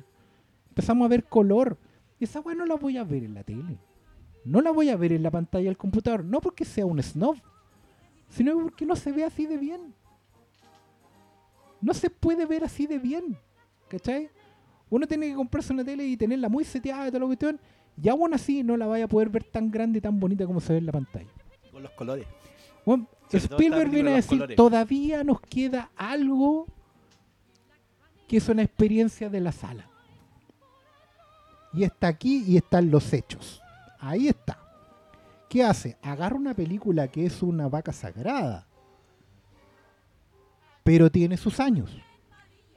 Y esto también es algo muy bonito de ir reconociendo. Y qué bueno que parta él siendo. Porque de repente ya uno empieza a. Los clásicos se empiezan a ver muy sagrados. Pasan los años y nos ponemos reaccionarios. Y dicen, Vaya a tocar no eso". me toque esto. De hecho, hay mucho comentario. Me, pare- me, me paré a leer en Twitter comentarios a una promoción de 20th Century Studios. Así como vayan a ver West Side Story. Y gente así como comentando en Twitter en plan como el amigo que, que citabas tú. ¿Por qué tocan esto? Es sagrado. No se metan con esto, ¿cachai? Apuesto que es pésima. No necesito verla para saber que es pésima. ¿Hasta cuándo los remakes? Bla, bla, bla, bla, bla. bla. Y el hombre llega y entiende que el clásico, el clásico está ahí, nunca, nunca se va a manchar. Siempre vamos a poder volver al clásico. Pero hay un momento en que la distancia, 60 años, es tan grande que necesitamos hacer algo si es que amamos ese objeto, esa obra de arte. Y Spielberg es súper transparente en la película y en sus declaraciones. Hay harta entrevista en YouTube. El hombre dice, yo a los 10 años escuché este disco Me lo sabía de y memoria. me dice. encantó. Yo vivía en Arizona y escuchaba esta historia y mi, mi imaginación volaba. Amo esta weá. Mi esposa me recordaba cada 5, cada 10 años, no te olvides que te prometiste a ti mismo que iba a filmar West Side Story. Y no lo hace por capricho, lo hace porque a Porque lo 60 neces- años Lo necesitaba hacer, po, Hoy en día las nuevas audiencias se sientan frente a esa película y la van a ver como lo que es a esta altura, una pieza de museo. O sea, ¿sabes qué, Oscar? Espérame, espera, que- deja, deja terminar toda la idea, me cayó y no hablo más. Eh, a mí me pasa, a mí me gustan las películas viejas. Pero yo tengo súper claro que las películas hoy día tienen más de medio siglo y se ven viejas. Tienen un ritmo antiguo. No te podís sentar a ver una película y encontrarle una obra maestra porque tus ritmos son otros, tus intereses son otros, tu ojo tiene otro, otro ritmo, otro entrenamiento, otro color. ¿Cachai? El gusto por el clásico va a llegar después. Pero nos estábamos perdiendo joyas como esa porque la gente no las quiere ver o no las va a disfrutar, las va a encontrar acartonada, teatral, con maquillaje falso, todas esas barbaridades que se dicen que son dolorosas pero tan injustas no son. Porque las películas envejecen, es inevitable. Entonces, bueno, yo estoy tan feliz de que haya llegado Steven Spielberg y me haya dicho, mira, yo puedo hacerlo. Es más difícil que la chucha. Pero puedo modernizar, entre comillas, la película, manteniendo su esencia, pero dándole a la nueva audiencia un puente por el cual pueden pasar y llegar a esta cuestión. Spielberg va a decir es que el mensaje de la, de la obra es imperecedero, eh, siempre es actual, y eso no es mentira. Pero el talento, el oficio de ese hombre, bueno, toda la cinefilia encima, Y- y- para sacarla, como dijo Christian Brune, sacarla del teatro y llevarla al mundo. Bueno, hoy día pueden hacer comparación de escenas. Pueden ver la escena del balcón antigua y la escena del balcón nueva. Y Spielberg echa toda la historia del cine para reconstruir la escena de Robert Wise y agregarle 60 años de expertise cinéfila que se han juntado entre todos los buenos que han hecho películas para ponerla en esa pantalla. Y tú decís, perdón, pero gracias. Qué hermosura la weá. Porque eso yo, yo, Pero- yo me quiero sumar, perdón, yo me quiero sumar a tus palabras, pero con un dejo particularmente amargo. Eh, pero voy a esperar que el Diego, que ha estado muy, muy silente, No, dale tú, ¿no? por favor. Ya. Yo creo que Spielberg va a fracasar. No, perdón. es- hoy día es. Sácate O sea, la pregunta, no, no. La, la, la cuestión de la recaudación, cuánto recauda una película, no importa la conversación de una no, película. ni siquiera he terminado lo que estoy Pero vaya a diciendo. hablar de eso. Lo primero que hablaste hace un rato era de la. Ni Pucha, siquiera- me da Pero la déjalo hablar, déjalo hablar. Deja- weón. déjame cerrar mi, mi comentario porque yo sé que tú consideras a la gente plebe eh, en un acto de esnovismo inaceptable, pero ya lo lidiamos con él como, No un, como componente, como un componente folclórico. Eh, pero esta cuestión tenemos que conversarla. En estos últimos cinco años Spielberg nos ha dado tres películas. West Side Story, The Post y Ready Player One. Oscar, muy atinadamente, establece de que Spielberg está jugando las reglas del juego. Adaptaciones de libros populares, eh, hechos reales, contingentes, eh, remakes, si es que queremos colocar así Side Story. Lo hace con esas reglas del juego, buscando eh, conectarse con nuevas audiencias. El hecho real de Post, muy contingente, hablar sobre la verdad que debe buscar el periodismo, nada. Ni una conexión con la audiencia. Esto no tiene que ver con la taquilla, ¿eh? No tiene que ver con que si fracase o no, tiene que ver con la trascendencia de la película, de cuánto se sostiene la película después en el tiempo. Ready Player One, que es una conversación sobre las audiencias. Es una conversación sobre el consumo de cultura pop hoy día. Es una conversación de cómo funciona la industria. Nada. Ni una trascendencia. Cero. Y West Side Story hoy día es domingo, cuando estamos grabando nosotros esto. Se estrenó esto el jueves. Se muere el miércoles. Entonces tú podés hablar de la plebe, de la falta de taquilla, que no te interesa la conversación. No, eso no Que no importa. aporta nada. No, eso no importa. Y es que, ¿sabes qué? No, no, no, saca pero un tema de la plebe. no, no, mira, no, yo te no, voy a no. explicar. No, pero bueno, mira. El término plebe yo lo creé, hace unos 10 años existía un señor que se llamaba Cristóbal Marín. Cristóbal Marín un día íbamos, íbamos en una micro, un día íbamos a ver una película que no me acuerdo cómo era la cuestión, y habló de Spider-Man. Como él tenía un sitio que se llama Nerdorama, se creía experto de la weá y empezó a hablar de que Spider-Man, Spider-Man aquí, Spider-Man aquí, eh, tenía eh, los web shooters. Y él sacó todo un discurso en donde los web shooters no existían. Yo le dije, loco, en los cómics, Spider-Man tiene web shooter. Y dije, no podéis ser tan plebe. El término plebe viene de los buenos que hablan weá sin saber y dándosela. El otro weón, para sacársela, después que lo contó de, ah, de la plebe. No, yo nunca fui de. Bueno, pero util- utiliza el término disminuyendo la necesidad del éxito en la taquilla. no, que- que- pero es que- a lo que- voy es que la perdona, conversación en si- la taquilla no aporta nada. ¿Por qué? Porque Pero si yo- yo no obviamente estoy- cuando yo estoy hablando la, de- la- la conversación Yo está estoy en Marvel, hablando ¿cachai? de la conexión con las audiencias y de la imposibilidad hoy, de ahí mi lectura amarga de lo que dijo Oscar. Yo creo que Oscar, Oscar da en el clavo. Lo que hace Spielberg es, es ponerle una cantidad de cine impresionante. Yo acá quiero deshac- no, de verdad, yo concuerdo con el Diego. no- Nos van a faltar elogios para decir la cantidad de cine que tiene West Side Story. Pero esta conversación se termina en una semana. ¿Y ¿Qué importa? Pero estuvo Pero- la conversación. Pero es que luego, to- todavía no entendí esa cuestión. Se- no es que es infructuoso. Pero que estáis peleando contra la marea en los tiempos de Marvel. Ah, bueno, pero perdona, no tengo por qué no dar esa pelea. Pero es que esta es una pelea perdida, po. No, y, que, y bien- dando esa pelea no conversáis. no- y y dando, no, dando la pelea no conversáis de lo Perdona, importante. Yo estoy Es que teniendo la lectura lo amarga. voy es que en los tiempos la de gente- Marvel, la discusión cuando ponía un valor a la recaudación para mí no importa, porque películas de mierda Pero es que escucha, son las exitosas. si no tiene que ver con el valor de la recaudación, tiene que ver con lo que se pierde, no con cuánto gana la otra. Tiene que ver con que perdemos la apreciación del cine. Pero es que en la apreciación del cine no existe, el, eh, no tiene que estar la plata. po. Pero si loco, si- es mi si punto. con, con quién, ¿con quién estás conversando la apreciación del cine? Si la conversamos entre nosotros, nuestro, el, el Diego decía, ya, ¿sabéis qué? Me encontré con gente que nos escucha en el podcast, en el, el- yendo a ver Matrix. Da la raja. O sea que ojalá pudiéramos encontrarnos más con la audiencia. Nosotros, este pequeño espacio, con las audiencias. Imagínate lo que le pasa a Spielberg que va, toma un clásico americano, un clásico, una cuestión que es fundamental en la historia del siglo XX de Estados Unidos, a, nivel, a nivel de cultura popular, de entretenimiento, y hace una peliculaza. O sea, yo lo dije, para mí este es el mejor estreno hollywoodense del año. Creo que lo único que puedo colocar a competir es Last Duel. Y creo que se queda abajo. Creo- o sea, a nivel cine, a nivel narrativo, a nivel imagen visual, estético, no sé si he visto algo mejor este año. Y se termina en seis días, weón. Ni siquiera una semana. Y, pero es que eso no pierde el Pero valor la película. ¿cómo vaya a creer que eso no es No pérdida de valor? weón? No, porque tiene que ver también con cómo la... Da- a ver, cómo- defíneme valor. No, po- pero que valor es que existe el valor económico y el valor artístico. No, po. no, no, no. no. importa el Perdón, valor defíneme el artístico. concepto de valor. ¿Qué es lo que es valor?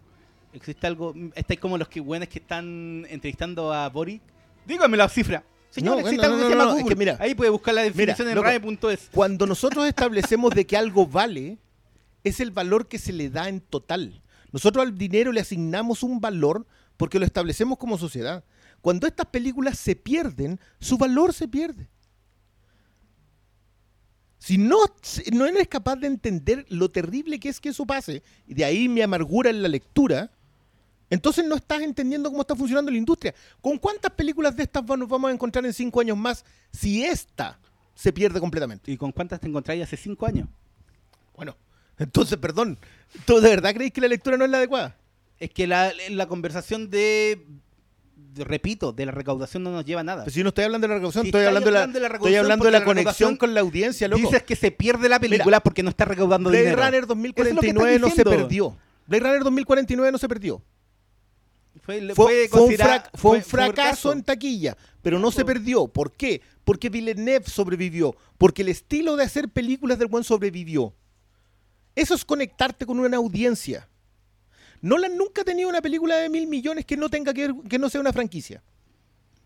Nolan sí conectó con una audiencia. ¿Por qué Spielberg, que nos ha dado esas tres películas, estoy hablando de cinco años, loco, no está conectando con la audiencia?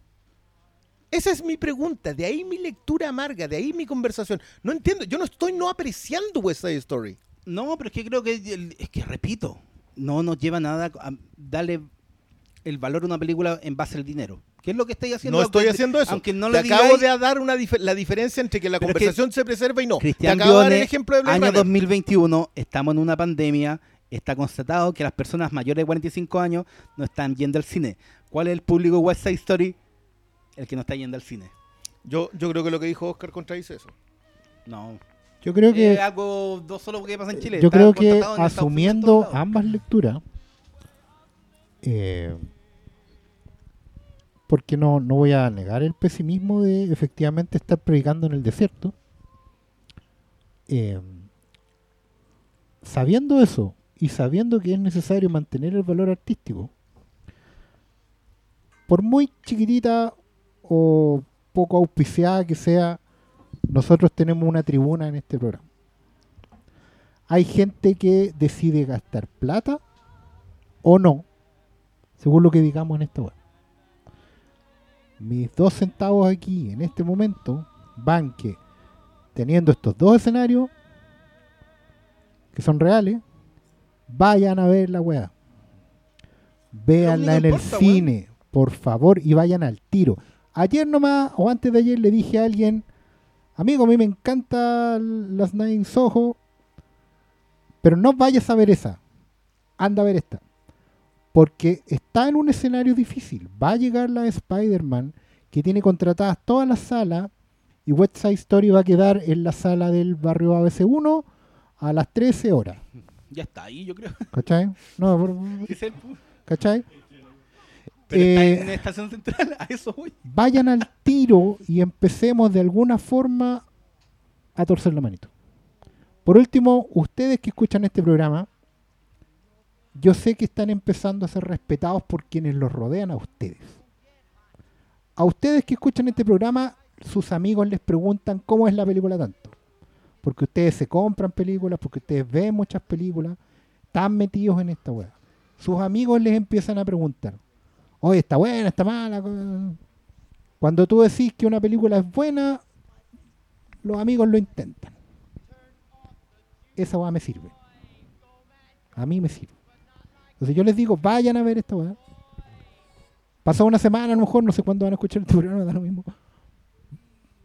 Traten de ir de nuevo. Lleguen a sus viejos. Inviten a la señora. No se van a quedar dormidos como con la otra. Pero vayan, vayan, porque, a ver, ¿Cuál es la otra? la, la original, la vieja. Ah, ya. No in the Heights. Ah.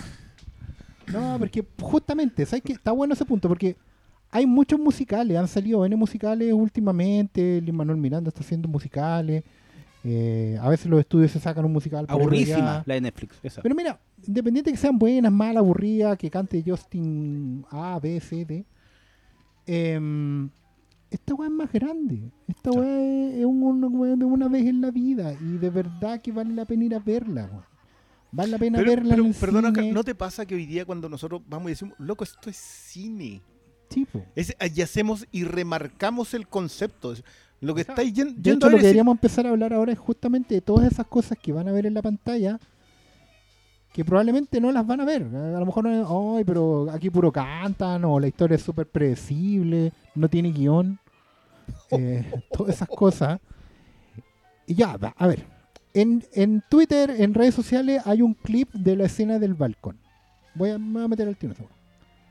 La escena del balcón es em, que está en la obra original de Shakespeare.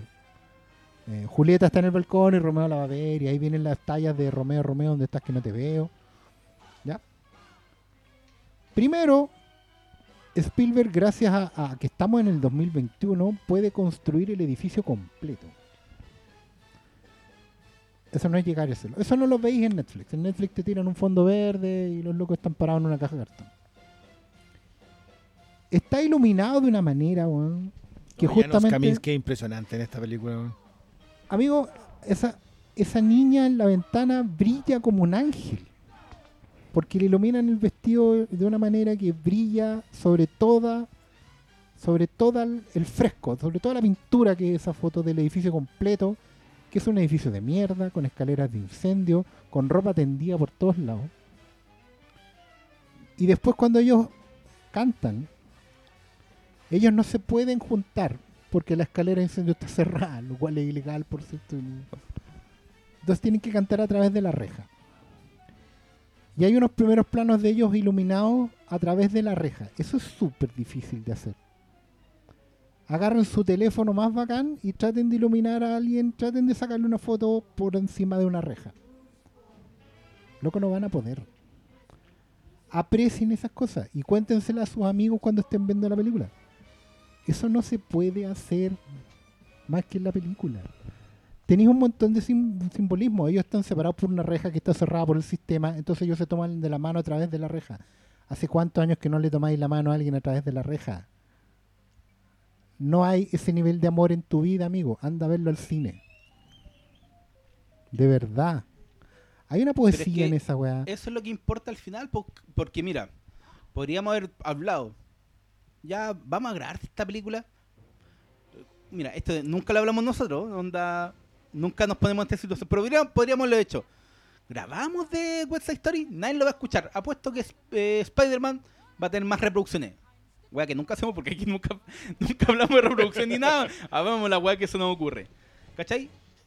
Al final lo que importa, eh, y a mí es que por el escenario actual del cine, yo cuando digo que no hay que hablar de la recaudación porque al final ese es un tema muerto, si nos ponemos a hablar de cuánto recauda una película, eh, perdís tiempo valioso en destacar a la propia obra. Y si nos escuchan 5, 10 personas y se animan a ir a verla, bacán. Podría haber existido la posibilidad de que a nadie de nosotros no hubiera gustado. Pero la conversación sobre la película siempre va a ser mucho más valiosa que la conversación de mierda sobre pucha, se está perdiendo esta película porque nadie la está viendo.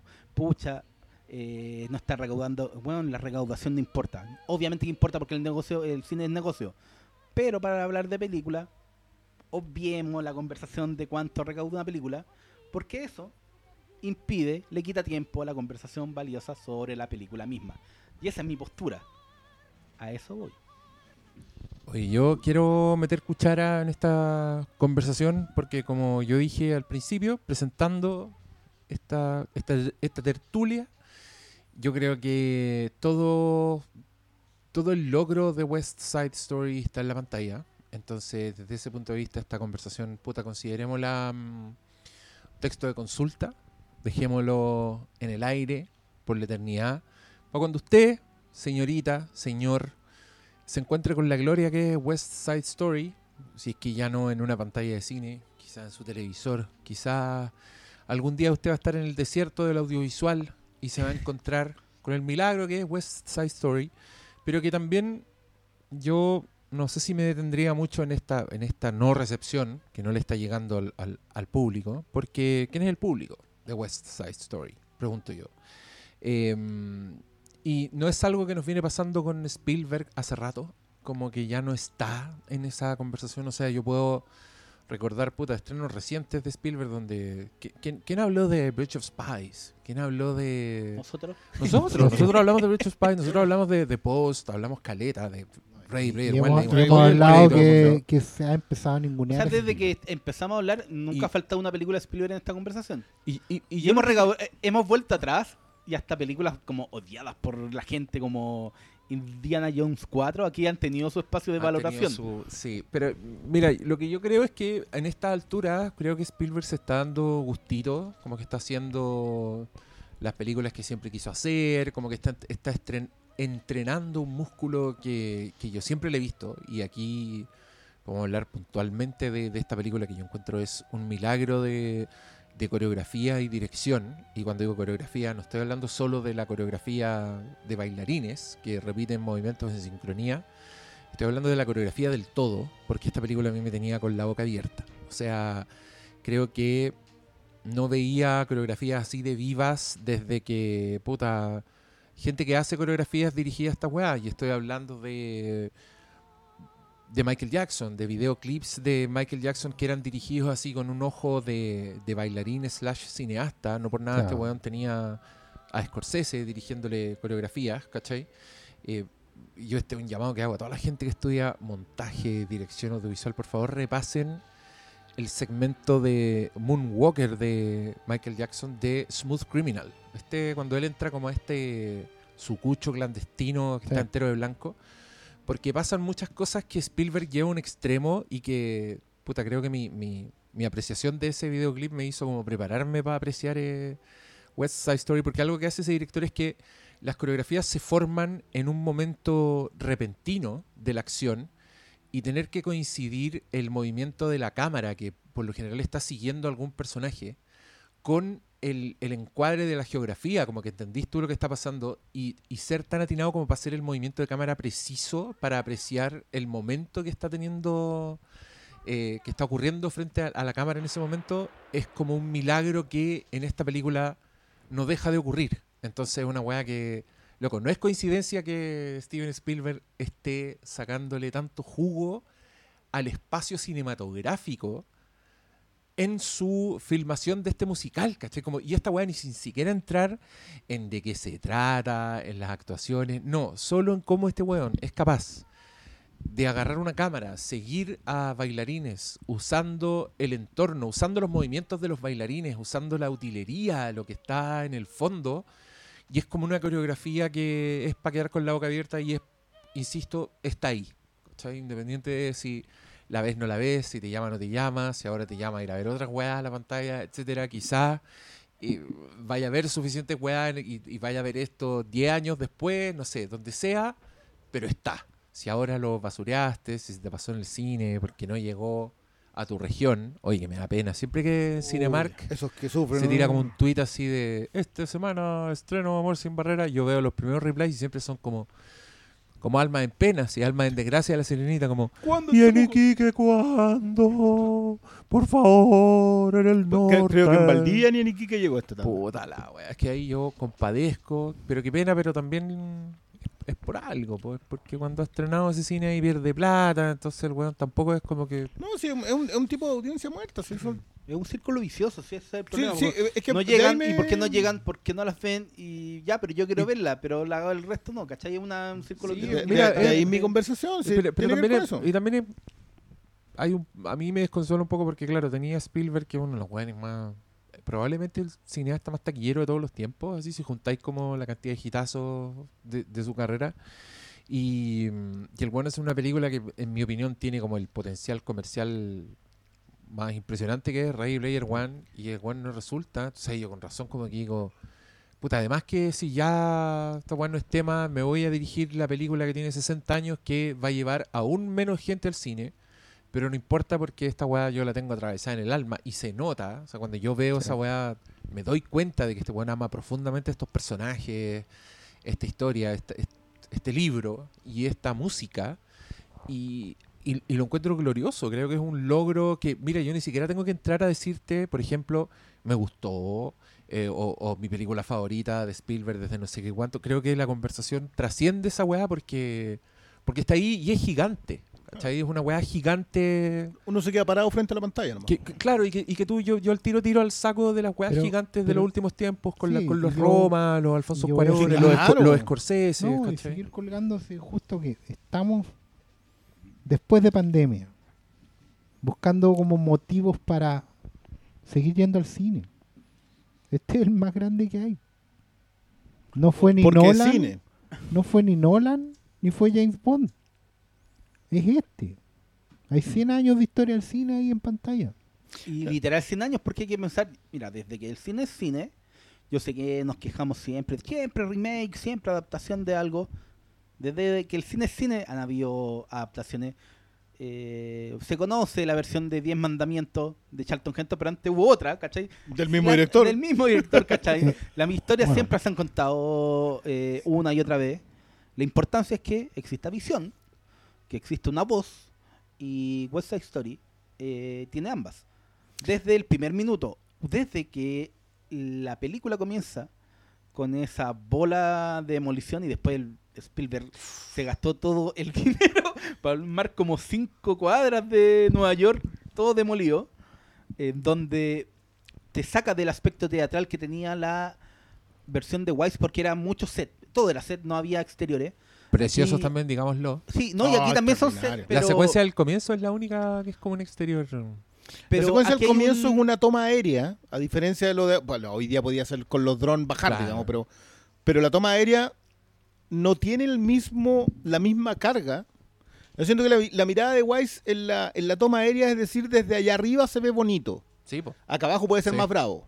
En cambio, lo que hace, lo que hace Spielberg es decir, de acá arriba se ve bonito porque lo gobierna otra gente.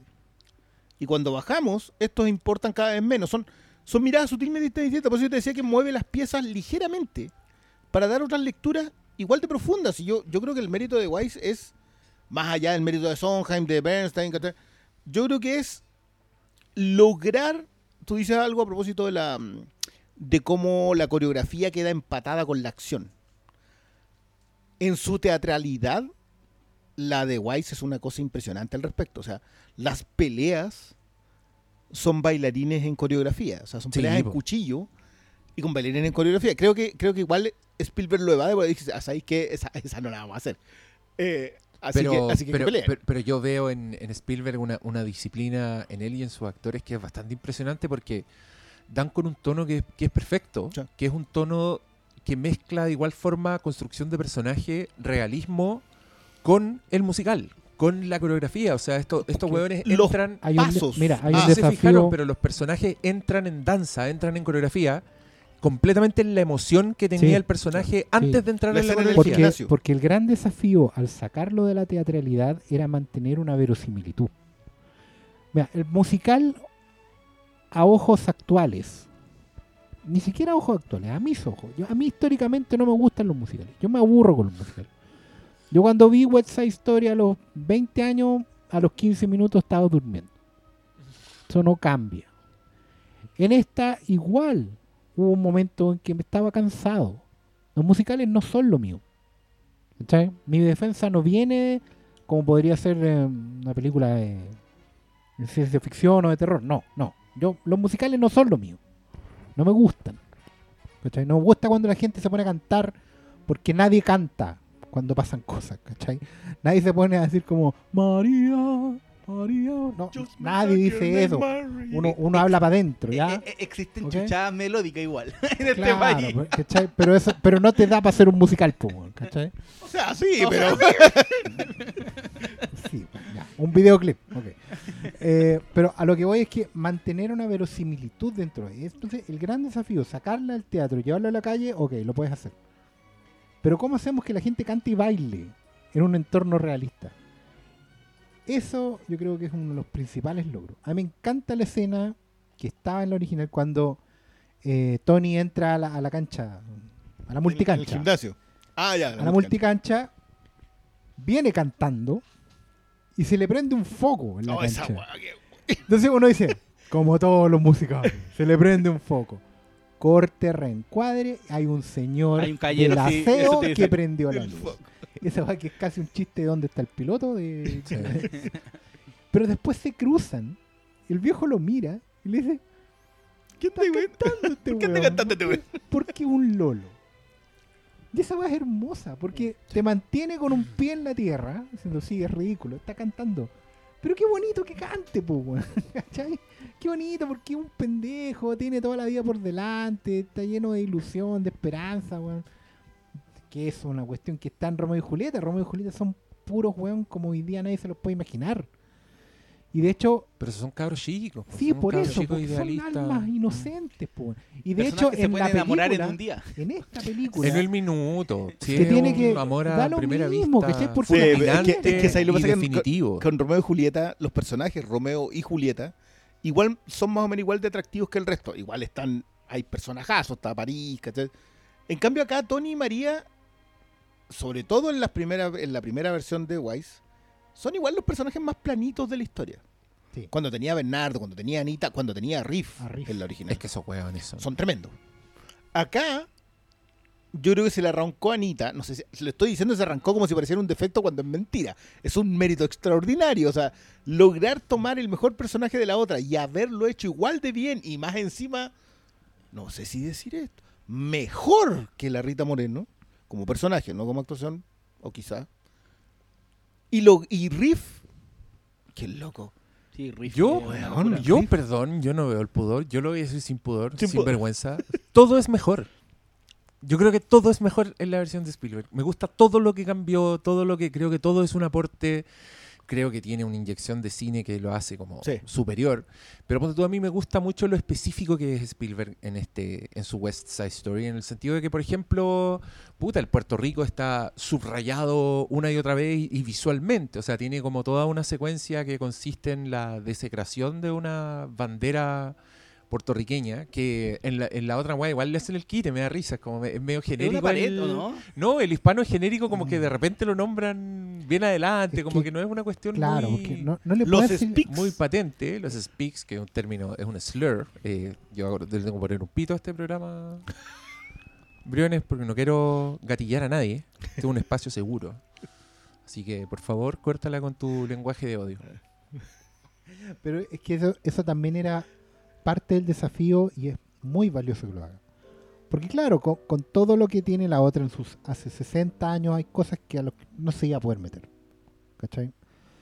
Eh, y Spielberg sabe que no les puede hacer el quite. E incluso se arriesga a, a, que lo critiquen eh, por eh, estereotipar latinos, irlandeses, judíos, polacos, etcétera, se arriesga a que lo acusen de misógino o a que lo acusen de machista más bien, porque eh, las minas están sometidas a la voluntad de los otros, etcétera, etcétera. Pero, Pero ¿en qué Una buena corre postura. ese riesgo, incluso con la obra original? weón? puta, porque Julieta es un personaje históricamente Pero- pero- criticado. pero ni María ni ¿Es Anita, pasiva. Porque es pasiva, porque es sumisa, porque Sí. es sometida, ideal del amor romántico. Maten a esa hora de Sí, mierda. pero para eso tenía Anita Pero, lado, pero sí. por lo mismo, pero por lo mismo, por lo mismo, no hacerle el quite a lo que es. Los locos siguen siendo eh, latinos de los años 50, Claro. puertorriqueños. Y son hombres de los años 50. A mí me encanta, por ejemplo, la sutileza. La escena de la cuasi violación de Anita estaba en la original. Más insinuada, más, más por encimita, pero a uno le quedaba claro.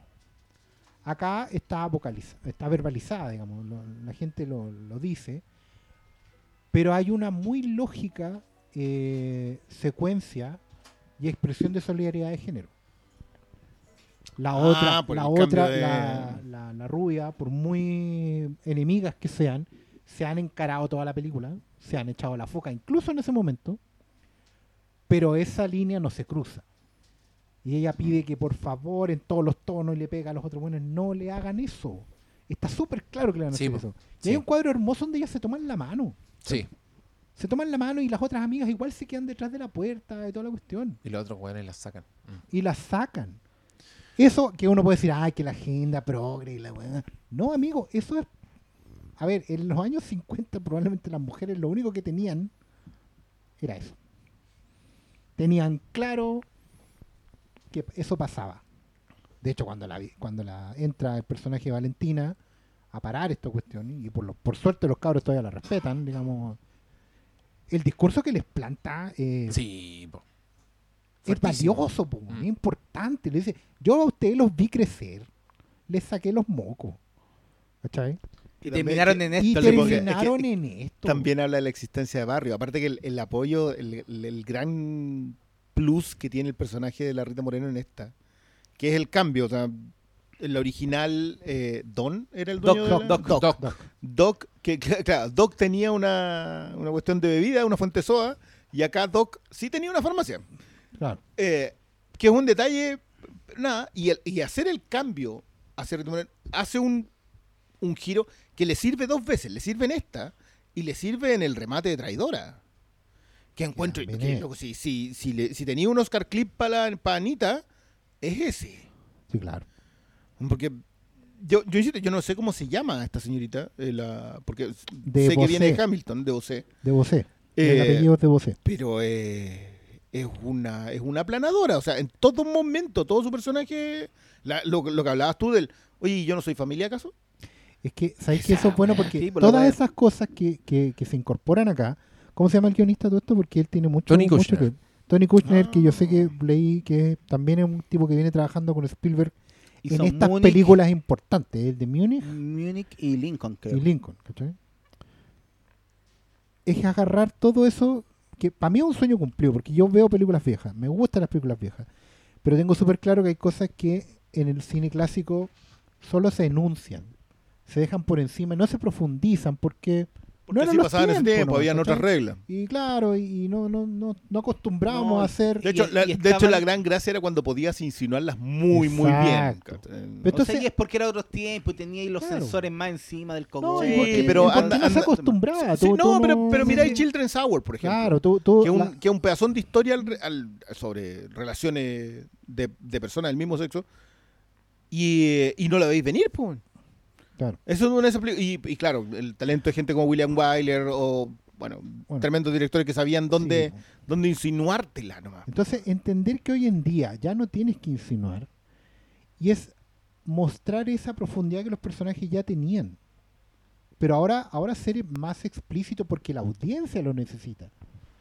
Eso, eso es muy importante. Cuando una escena de, de violación en- era solapada en la original, hoy día no tiene por qué serlo. Todos saben para dónde va la cuestión y es necesario que los personajes lo verbalicen. Porque así a las audiencias de ahora se les queda. Sí, y creo que ¿Cachai? también... No es que la estuvieron molestando, empujando, diciéndole negra, no. No, y creo que también eso va con el, en la profundidad que le da Spielberg al tema de... Bueno, en el original también pasa, pero el tema racial, eh, de que estos son dos grupos que se están peleando por un pedazo de tierra que ya no es suyo porque los están echando los dos. Que... No, pero el- original eso no es tan evidente. No, aquí No, está de- mucho el original se están de peleando hecho- territorio. De hecho, acá hay un discurso que explicita que explicita todo eso y de, de que es de que es una zona que está en ruina, porque aquí obviamente Spielberg hizo set de Nueva York destruido, No, es, es más explícito, Y- si no es... pero también todo eso lo ocupa para como parte del relato, eh, como parte del desarrollo de los personajes, las confrontaciones que hay entre los blancos Es y los puertorriqueños, es que todo eso le da un, un- un poder Pero- narrativo que yo fondo, creo que pero dentro, todo de el todo, fondo. dentro de todo el fondo que le da, los coloca a los dos al mismo nivel. sí, pues porque Esa están los es- dos cagados. Lo que po. pasa con, con la de Wise es que de alguna manera nosotros vemos al, a Riff y el grupo de los Jets, los vemos como los villanos. Más allá de la del, del- del número musical en donde te, te- que mi, oye, mi mamá es un junkie, mi papá es un alcohólico, mi abuelo me pega. Más allá de ese, los Jets son siempre los villanos.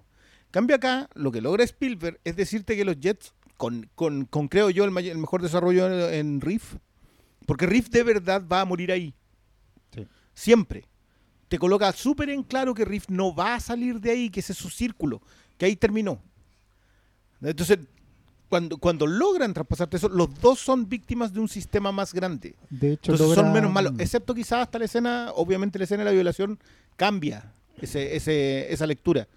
Pero y que no tienen futuro. Piensa tú Es- que igual que, aquí en la nueva hacen todo eso con Bernardo de que en esta, obviamente, como puertorriqueño y hombre de bajos recursos va a ser boxeador, po. o Eh, obviamente, sí, porque en la, la en única la otra, forma también, para- en la otra eh, también está, pero muy insinuado. Pero Pero aquí está más está más desarrollado y creo que todos esos pequeños no, detalles acá, que, acá- que acá refuerzan- tenemos póster de Bernardo versus no sé cuántos. si no es- si Sí. No, pues sí. Pero era un- era bravo, no, no, no podía No, ir a la y pelea el- porque y sabía que iba a la derrota. iba y entrenaba, tenía, una, un- tenía un, un- un- un- Que- un que no- salón de... El- o sea, hay un gimnasio que, Claro. que aparece en dos secuencias. En la segunda, por lo demás, está el otro personaje actualizado, que es Enibaris. Sí. Por, por el amor del cielo, aplaudan solamente por colocarle a anybody, cualquier cuerpo, a ese personaje. Yo- cuando, cuando, cuando te salgan con que los personajes de los X-Men tienen nombres demasiado obvios, por favor, anda al hecho de que este personaje se llama Anybody's. Es actualizada porque en el, en el original de Wise lo que hace eh, en- lo que hace Wise es colocarlo como que anda en las sombras. sí. Y Spielberg acá lo coloca en una escena, le da la escena de andar en las sombras, ¿cachai? Eh, escondiéndose, porque eso es lo que tiene que hacer un personaje como Nigaris. Y le elimina el daddy O. Le- le- el dicho de bien hecho chico, Sí. gracias papito, que es el original, eh, lo elimina, le elimina el gracias papito. Lo deja así nomás como un saludo. Pequeños detalles. Yo encuentro que, bueno, Bueno, el- Varese era un personaje que fue más evidente que lo, lo reportearon en todos lados fue que mm, Spielberg pidió que no hubiera subtítulos en la película en Estados Unidos. Subtítulos para todas las partes donde hablan en español. Y creo que el argumento fue muy aplaudible eh, porque dijo que era una decisión narrativa. Y de darle respeto, darle- al, darle respeto al, al- idioma que se merecía. Porque, pero, es pero eso es narrativo, porque Sí, po. efectivamente subtitular el español implicaba colocarlos en una posición de desventaja frente a los anglosajones. Cuando tú subtitulas algo, estás diciendo que es el idioma del otro, invariablemente. ¿Cachai? Es, es- es lo mismo que cuando los alemanes hablaban con acento, o los rusos también hablaban con acento, ¿cachai? En inglés con acento. ¿Cachai? Uno entiende que estáis haciendo una, una, una referencia eh, cultural, pero al hacerlos hablar en inglés, en el fondo, igual estáis colocando en una situación al espectador de eh, diagonal. ¿Cachai? Entonces, ¿saben qué? No, no puedo subtitular esto porque efectivamente los dos están en la misma. ¿Cachai? Si yo, si yo subtitulo el español, inconscientemente estoy poniendo al lado a los gringos. De hecho, creo que esta es la película donde más veces he visto que alguien diga gringo. Es un Y de concepto ninguna extinto de los forma- tiempos del Sí, western. po, claro, pero de ninguna forma. Pero gringo eh, en el western igual se usa como, Get the gringo. como, como chapa. ¿cachai? Pero acá gringo es. Gringo- gringo? Gringo. es nigger acá, po, ¿cachai? O Sí, sea, po. es- es pe- com- siempre es peyorativo. Entonces yo me imaginaba un gringo viendo esta película. Digo, gringo, gringo, el gringo, no te quedes con un gringo. El gringo saco wea. La weá es como el pico, po, ¿cachai? Pero bueno, es, es la realidad Pero que, si a que Spielberg le estaban gusta, viviendo le en gusta esa. po. meter ese, el dedo en Sí, esa po. llaga, pues Sí, sí, weón es inteligente. Que yo quería decir a propósito de lo específico que es el remake, que a mí me encantó, creo que una de las cosas que más me gustó, que por ejemplo con Riff, lo que hacen con Riff, hacen un personaje mucho más Rico. eh, interesante y con un weón que yo al tiro aislé en mi cabeza y dije, ¿quién es este weón? Este weón, miremos su próxima película, puede ser un Adam Driver 2. Igual tenía cara así como medio... Yo- Una yo un persona no es detalle de- no es de fiar. Un detalle muy gil que me que tuviera una, una cicatriz. Porque me conectó al tiro con cara cortada y todo lo. Con la idea del delincuente juvenil. ¿cachai? Nieto de.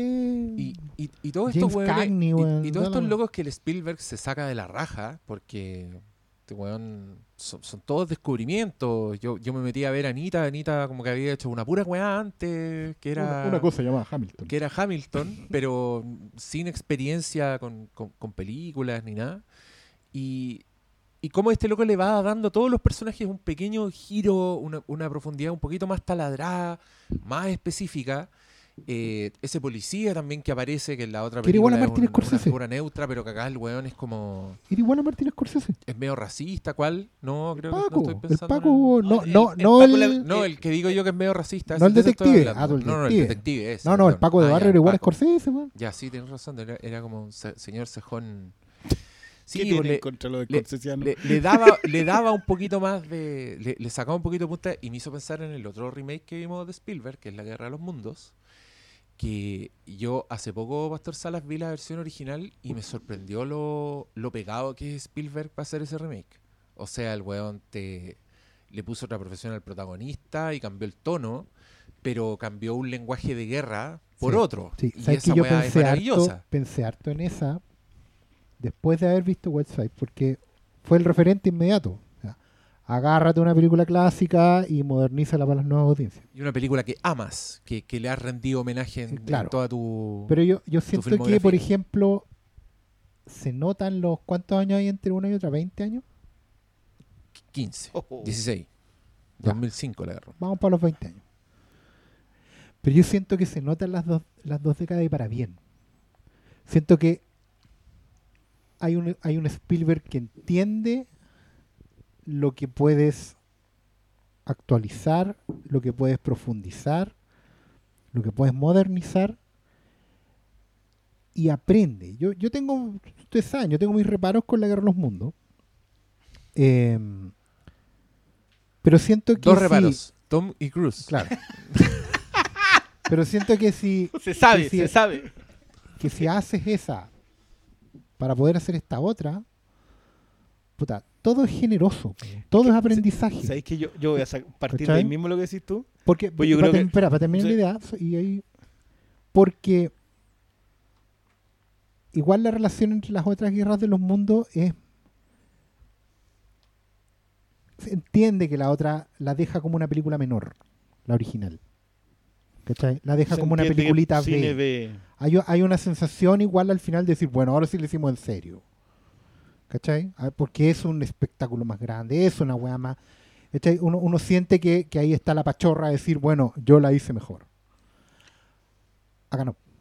Pero ¿sabes qué? Y Es eso, y eso so- yo creo que solo te lo dan los años. Sí, pero yo creo que tampoco. Una cuando- decir, ¿sabes que no tengo que probarme a mí mismo nada? Llamo esta weá lo suficiente para que todas las mejoras que le hago, porque es verdad, probablemente en esta todo es mejor.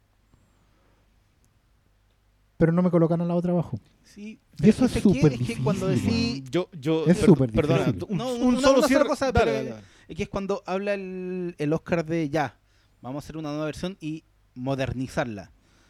Yo creo que igual es darle poco crédito a Spielberg porque, eh, claro, ahora ¿Con- existen con mejores- ambas? No, no, no, no, en general. Porque ya, existen cámaras nuevas. Podéis tener cámaras de dos dedos, ponerla por donde queráis, drones y la cuestión.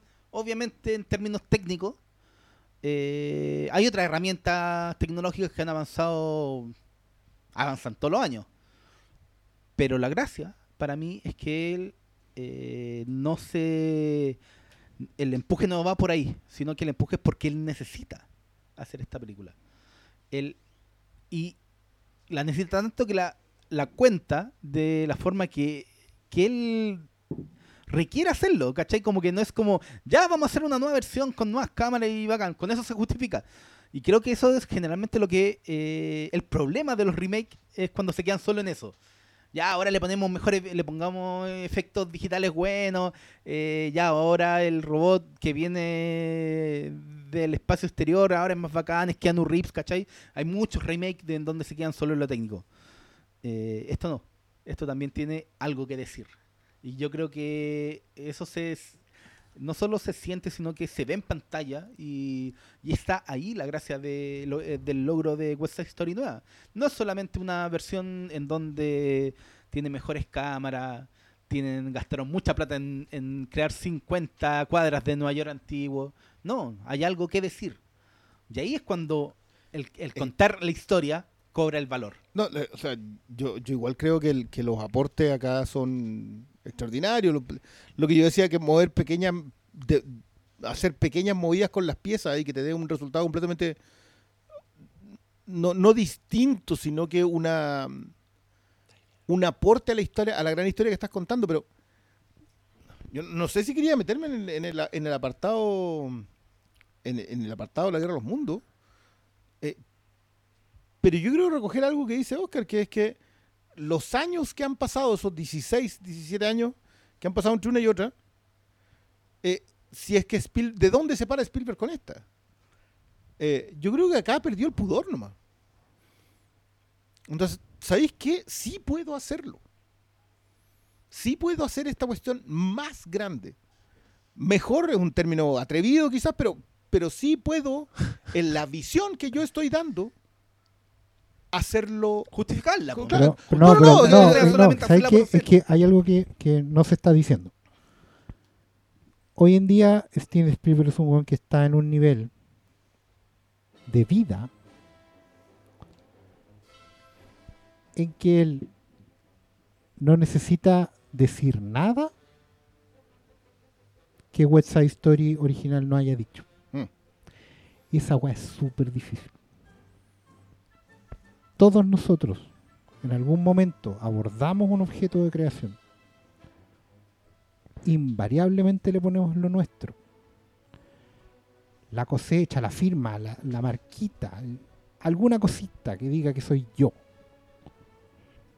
Spielberg hoy día es tan grande que es como el maestro Doco de Libra. Para que te quede ahí lo tocuteado. No necesita moverse para ganar la pelea. hace magia. Y esa weá es súper difícil porque él podría mantenerse en, en un estado de decir, bueno, yo voy a mejorar esta weá, la voy a hacer ahora para los nuevos, cosas que yo mismo he dicho en este programa. Pero logra hacerlo de una forma en que es horizontal completamente. No dice nada que la otra película no haya dicho. Lo que hace es amplificar, reubicar, presentar Ponerle acento a cosas. el mensaje que estaba. Sí, Bueno, lo- lo- podría lo- haber hecho un manifiesto, podría haber hecho un, una... Podría haberle quitado el aspecto musical. No, inclusive Por hacerlo. ejemplo, no, lo que por ejemplo, gente no menos talentosa no. habría hecho ya. ¿Para qué me voy a meter la pa- en las patas a los caballos? Actualicémoslo. Ya está, esto sucede en los 90. ¿Qué está vendiendo ahora? En los 80, ya. Esta ocurre una batalla entre los, entre los Jets y ya. ¿Qué, no, qué está en los 80? Ya, entre los cubanos. Ya, no, lo- no son puertorriqueños. ¿Cachai? Haberlo Claro. trasladado y como para diferenciarse y así ya, esto es otra cosa, no lo comparen con el clásico, ¿cachai? Es que yo creo que también lo, lo que dice el Oscar a propósito de pararse de manera horizontal es como que. Por eso te digo yo que perdió el pudor. Yo, yo entiendo la escasez de humildad en la Guerra de los Mundos original. O sea, frente a la, a la Guerra de los Mundos, porque. Porque, sobre todo estos últimos años, este último año hubo tres versiones, creo, de, de la Guerra de los Mundos. Una Sí, cuestión una de- serie, una película clase Z. y- Claro, y una cuestión para televisión de la DC, como que, como que volvieron a revisitar la Guerra de los Mundos. Pero la Guerra de los Mundos es bien imperecedera en el sentido del, del, del miedo a la invasión. Lo que hace él cuando se para con la de Tom Cruise es decir, ven, yo puedo hacer mi versión. Yo siento que de ahí a acá el tipo entiende lo que decís tú. Sabéis que no tengo por qué seguir parándome desde otro lado. Puedo pararme de manera horizontal a los gigantes. Oye, loco, sí, estamos hablando de Robert Wise. Spielberg diga, yo, un gigante, me voy a parar en hombros de gigante. Claro. Bueno, Para hacer esta, claro. Y, y- y- y ahí entramos en donde el, el tema de la construcción narrativa, yo acá hemos hablado muy someramente de Riff, de Anita, de Bernardo. Yo creo que cuando, dónde acentúa, cómo los construye, cómo te los entrega, ¿por qué? Porque Bernardo acá tiene motivaciones mucho más profundas que en la, que en la anterior de Wise. No lo sé con respecto a la obra. No sé si el tema del, ¿sabéis que Yo soy el hombre de la familia y al ser el hombre, porque hay toda una Claro, conversación para algo en boxeador. en la película había un enunciado que ellos vivían con los papás. En la, en la de Vice, En la- claro, que había unos padres. Aquí, sin, sin deconstruir al mismo personaje, porque Bernardo igual, viviendo con sus papás o no, él se siente a cargo. A Mm. cargo de Anita, a cargo de María. Él se siente el hombre, él sabe que tiene que hacerse cargo porque es macho, porque es latino, porque es pobre. Y porque sabe lo que hacen los hombres y. Por eso, porque es y macho, porque es latino, porque Sí, es pues, pobre. Las tres cosas que necesita para ser el weón que es. Eso obviamente se mantiene en esta. No le agrega otro, ni un trauma infantil, ni que a mis papás los asesinaron a nadie. No. Weón sigue siendo el mismo. Sacáis a los papás porque ya es mucha gente. Y porque te concentráis en lo importante, que, que Bernardo siempre tenía que ser macho, hombre, y la- o sea, perdón, macho, latino y pobre. Esa weá es esencial. Todas las cosas buenas y las cosas pésimas vienen de esas tres cuestiones. La mezcla de esas tres cosas te va a sacar siempre ese personaje. Siempre va a sacar ese hombre. De ahí no va a poder salir porque el sistema, la vida, no te deja hacer otra weá. A menos que hagamos una película. y ahí en la película pasan cosas. y todo. Lo mismo pasa con María. Yo no me acuerdo, aquí pido perdón, si la frase final estaba en el. Yo creo que sí está en el original. ¿Y el odio? Ahora, ahora lo, el odio tiene que. ¿No estaba? Probablemente en la obra, pero no en la. Se supone que la versión de Spielberg, desde, el, desde que la anunciaron, que era ser fiel, más fiel a la obra Ah, original sí. Al que texto la- original. al Ah, texto, original. sí. Entonces, los cambios que hicieron era De lo hecho, de Rita Moreno. es una y- tontera, pero en la canción de, de, So- de Estoy feliz, I'm so happy. I feel pretty. I feel pretty. Oh, so pretty. saben que el primer verso era Pretty and Gay. Sí, Angue. En la de Y Wise. ahora, me enteré que esa, esa, esa frase solo la incorporaron en la película porque en el musical no está. Sí, no, el Y es, musical una lecera porque en el musical original ella dice I'm bright. I'm bright. Estoy brillando. Perdón, perdón, patente. Bueno, ella está brillando. Eh, y, ese palo. y el problema en la película es que Demanda. esa, esa, esa, eh, esa secuencia se filmó de noche. O, bueno, en la ficción era de noche, en realidad porque es un estudio. Eh, entonces no tenía sentido que ella brillara porque era de noche. Y además no, ri- no rimaba con Tonight. ¿Cachai? Sí, Porque ella la, es la- Tonight, la- ¿cachai? la Entonces- situación en donde pasan ciertas escenas Entonces cambiada en- la cambiaron Wise. Bright por gay y hizo un Jaime Ciano también por otro Porque hizo dos cosas en realidad. Hizo un manifiesto y además homenajeó a Cary Grant en Bring Up Baby, que fue la primera persona que ocupó el término gay, Gay. en el cine. Como concepto de felicidad. Pero piensa que eh, en la de Wise sucede como en las bambalinas de, de la costurería.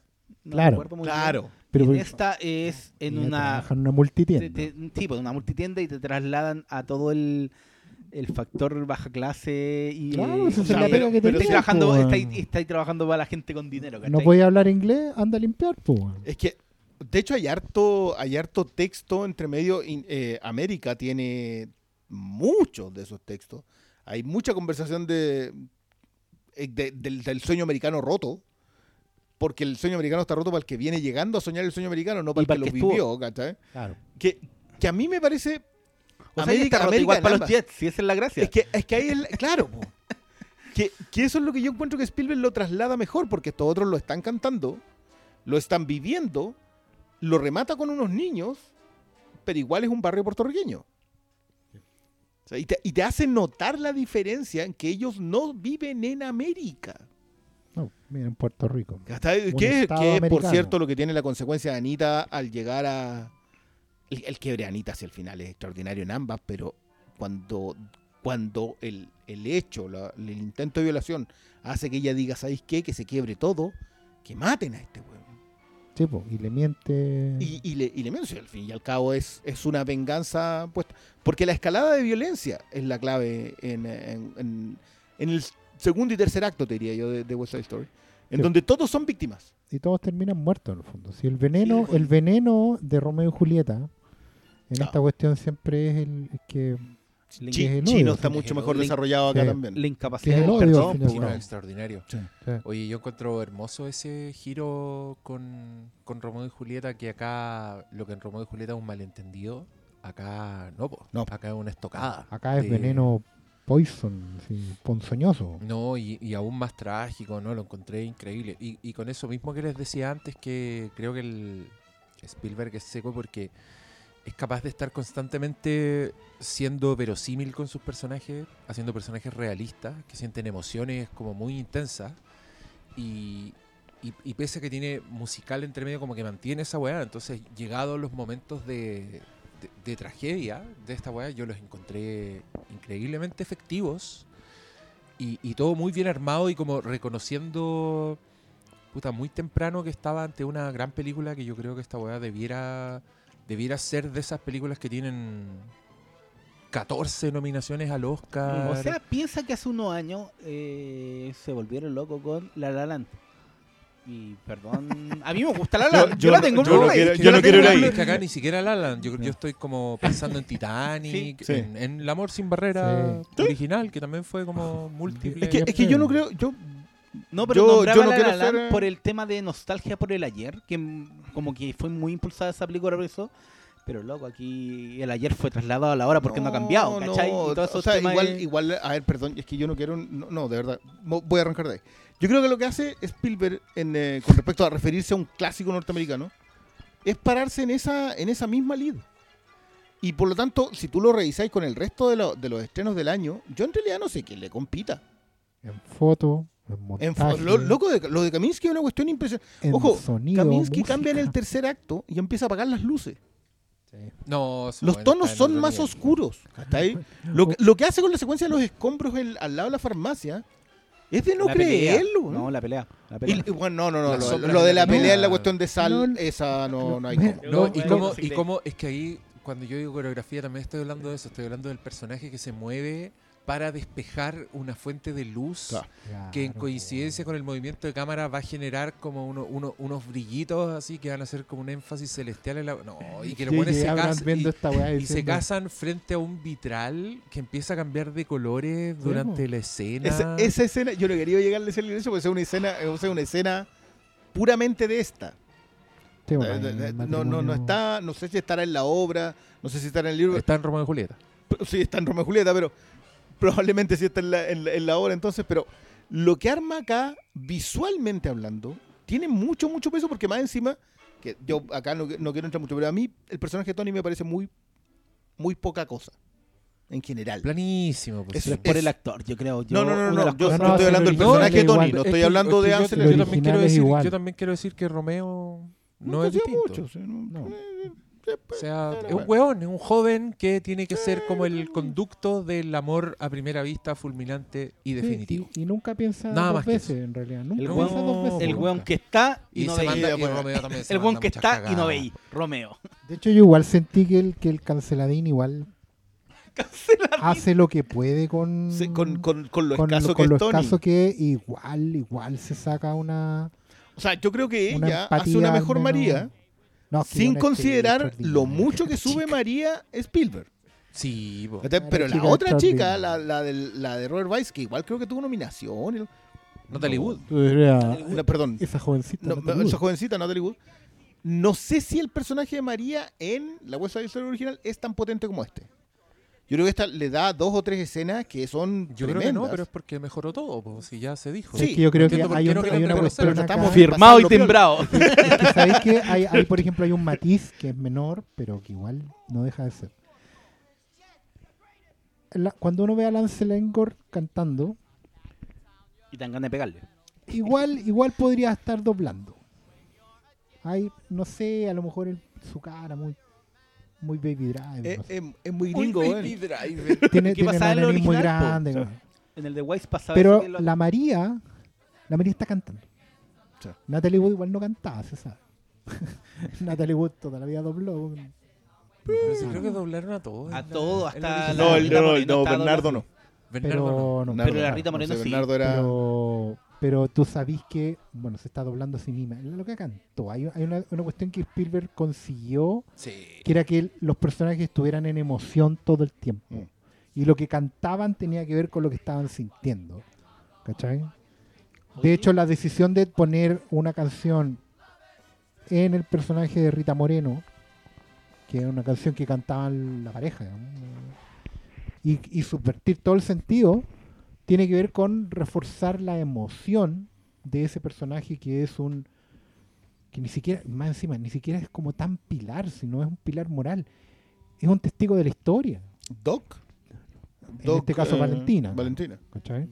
Porque ella tiene sus bemoles. Sí, lo que pasa es que, igual Valentina es más componente de la historia que lo que era Doc. Doc era un espectador. Sí. Pero Valentina Sí, es po. componente de la historia Claro. porque fue la que quebró la barrera del amor sin barreras, ¿cachai? Y fracasó. Y fracasó en el sentido de que eso no le generó cohesión al barrio. No, no. ¿Cachai? Ella siempre fue, ella va a ser una paria porque Sí. se casó con el gringo. Sí, po.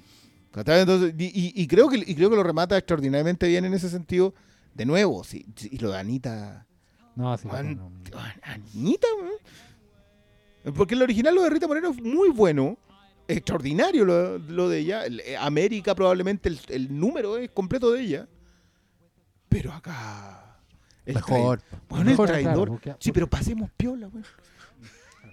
Oye, yo quiero hacer una pregunta. Después de todas las flores, si existen peros. Es que, mira, yo tengo uno. es que yo tengo, mira, yo quiero mencionar al tiro porque tenía que ver con algo que estaban diciendo recién, porque estaban hablando del señor, del señor protagonista. Es que yo, a mí este weón me cae bien en cámara.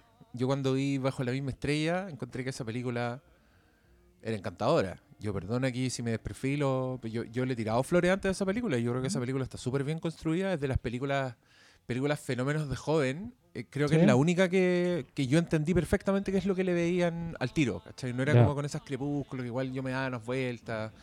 Pero acá la weá funcionaba, lo- los personajes son icónicos, el- la cebolla es finísima. Y hasta yo me encontré llorando en una escena, lo encuentro carismático al cual, lo encuentro buen, buen leading man. Sí. El problema en West Side Story es que el weón está rodeado de unos, de unos cuerpos celestes, Sí, weón. po, o sea, y- María está en otro estrato. Sí. Anita está en otro estrato. Bernardo está en otro estrato. Ese weón también es una presencia Chino. así que. Riff. Riff. Riff, Riff, me está chino. Entonces todo. aparece este otro Sí, larguirucho. po, y no tiene mucho, no pues tiene mucho no- texto no- tampoco. No, le pega mucho, pero de que el weón canta, cante. Yo también encontré bueno si en algunos planos No, tú no, veis sí, cómo le sí. vibra su Sí, me, manzana de Adán. yo me refería a que lo- podría dudar eventualmente, Claro. ¿cachai? Porque la otra loca es, es una... Bueno, es que también la, las cosas está compuesta así, po. cuando cantáis en dueto, la mujer siempre es la que lleva la carga emocional de la canción y, y- y se lleva al otro, po, ¿cachai? Pimpinela también- lo deja claro. Por supuesto, po, el Pimpinela siempre un palo. Pero el pero también está claro porque en, en la trama, y aquí yo quiero llegar a mi escena favorita la weá.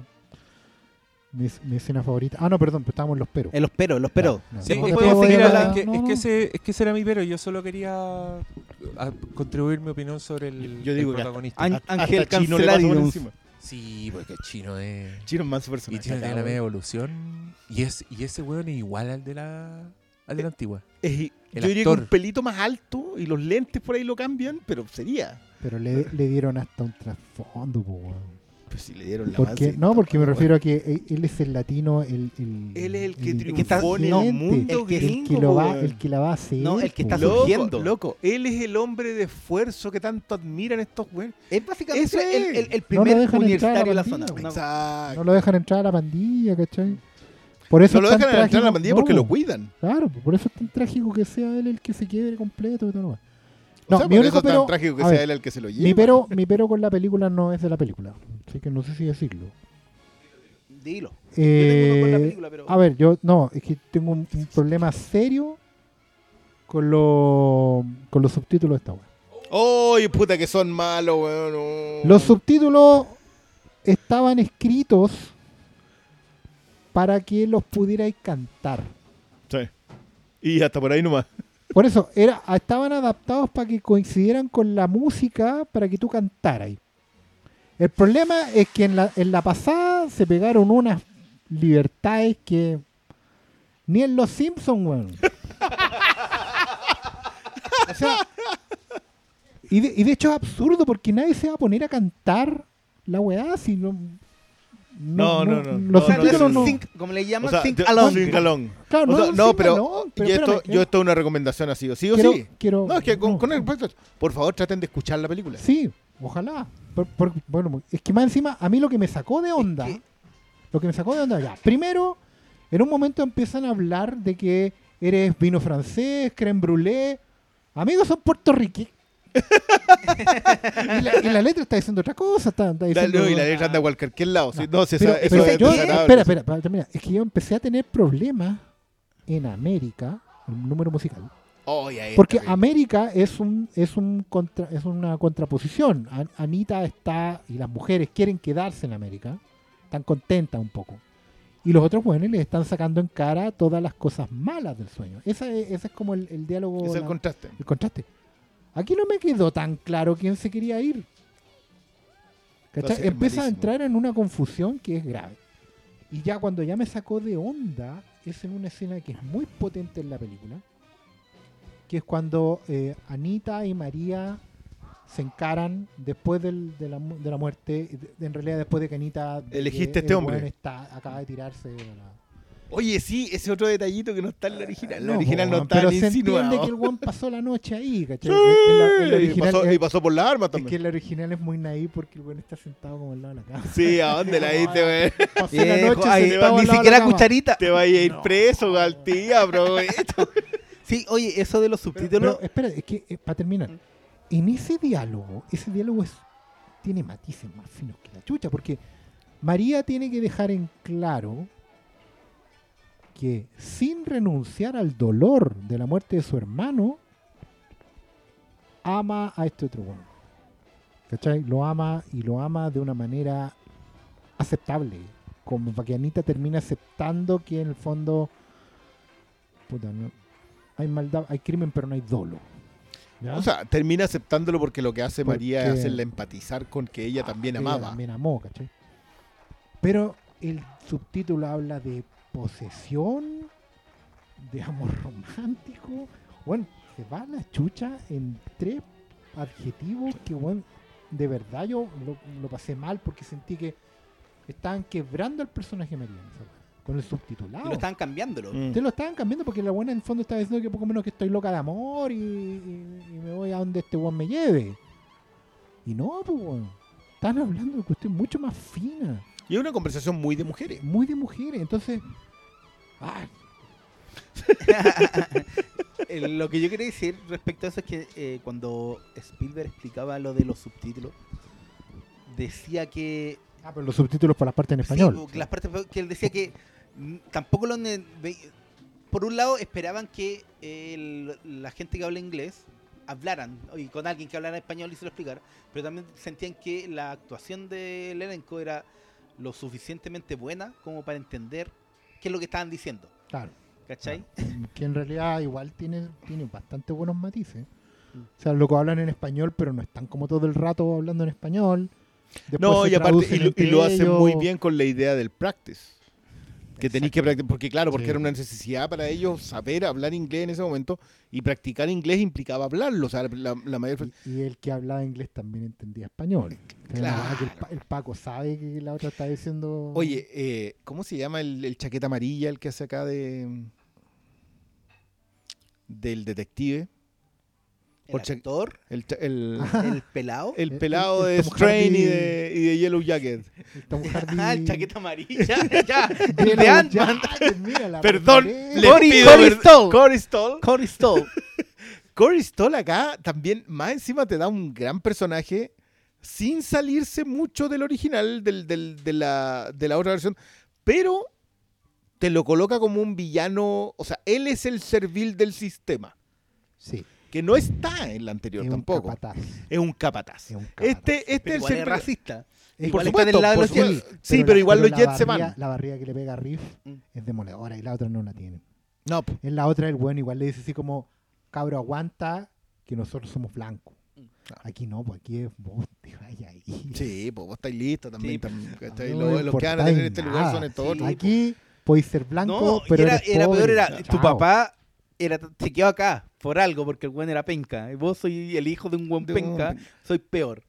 No, pe- pero to- es que todas esas conversaciones, sí, lo que pasa yo te insisto, ya, los pequeños, es como que haya tomado los focos del teatro y los haya apuntado en lugares sutilmente distintos o amplificado la historia que ya había puesto, que ya habían puesto Sondheim, que había puesto Bernstein, ¿cachai? Hizo, no, oye, yo quiero hablar un detalle de los arreglos de David Newman y de la conducción de Dudamel Eso te iba a decir. ¿no? que, que de verdad es la potencia, la fineza, la riqueza con la que suena esta, porque no vamos a decir que Leonard Bernstein exactamente era un compositor pobre, digamos, no era un tipo recatado en cuanto a cómo llenaba la cantidad, con la cantidad de instrumentos, pero creo que los arreglos y la conducción acá son la elección precisa. O sea, no fue a gente que no supiera colocar, que no supiera enriquecer la historia que estaba contando. O sea, sí. América suena... Es que se traslada todo, ¿no? No recuerdo a dónde, de dónde venía el coreógrafo en estos momentos. El Jerome. El Jerome era loco. Las coreografías son, pero. Sí, yo no Ojalá sé todos los es- musicales tuvieran yo no sé quién es el coreógrafo de esta, porque, porque me imagino que no es el mismo. eh, pero, pero tengo.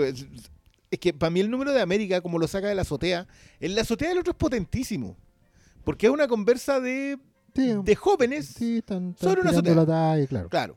Pero acá lo saca y lo integra en la comunidad. Yo creo que es el momento en donde yo dije, ya te volviste loco. Más encima que hace los pasos por los distintos lugares que son típicos de los puertorriqueños. Pasa por las cocinas, pasa por el barrio, la lavandería, pasa por, por el gimnasio donde boxean, ¿cachai? Claro. Toda esa pasada y la remata con los niños.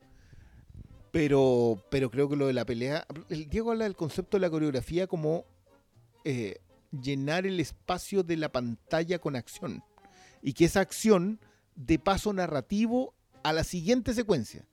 Que me parece una, una muy buena definición. Y creo que acá hay dos secuencias que lo muestran muy bien. Una es la de la pelea en la- el galpón de sal. Pero la otra es la de la conversación en la comisaría. Cuando la chiquilla que al parecer estaba ahí por andar ofreciéndose en Ah, la sí, calle, se iba a sentar, eh, se encerraba sola en una, en una celda, eh, y están todos los demás conversando entre ellos. Que es la secuencia que en la otra está fuera de la... mm, Yo, yo creo que también. Eh, mira, es muy posible. Es muy posible. Lo que dice Diego recién es que dice que ella sabe el peligro que corre y por eso se encierra. Lo cual es un antecedente para la escena final. No es menor ese, ese detalle. Pero creo que el- cómo arman, cómo ocupan el espacio, cómo ocupan los papeles, cómo... Porque eso tiene que ver con qué es lo que le pasa a un delincuente juvenil que en realidad es un marginal. Cómo el marginal pasa de marginal a delincuente juvenil a ser juzgado por todos los estratos de la sociedad. O sea, el policía piensa de una manera, el psiquiatra piensa de otra manera, el juez piensa de otra manera. eh, y hablan de un concepto que es la social disease. Sí. Que, que es uno de los mayores juicios que se le hace a la marginalidad, que son enfermedades sociales. Que el comportamiento delictual es una enfermedad social. Y, y ese es un número que en la anterior está fuera del, em, de la fuente de soda. eh, y acá van y lo meten dentro de la comisaría.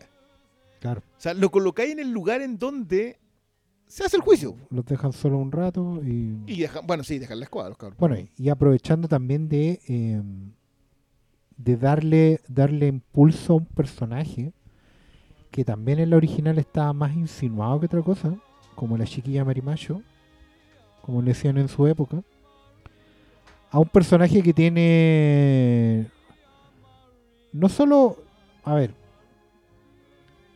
no solo carencias, po, un personaje que, que evidentemente quiere encajar en el mundo, eh, pero también es un personaje que en ese momento se convierte en un, en un en uno a considerar. A mí me llamó la atención cómo durante gran parte de la película el personaje no tiene diálogo.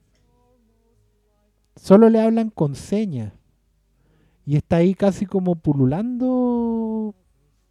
Está como en una esquina de la pantalla, está como... Le pasan por encima en un momento, pero no... Creo que el mejor momento que tiene es cuando saluda a Tony.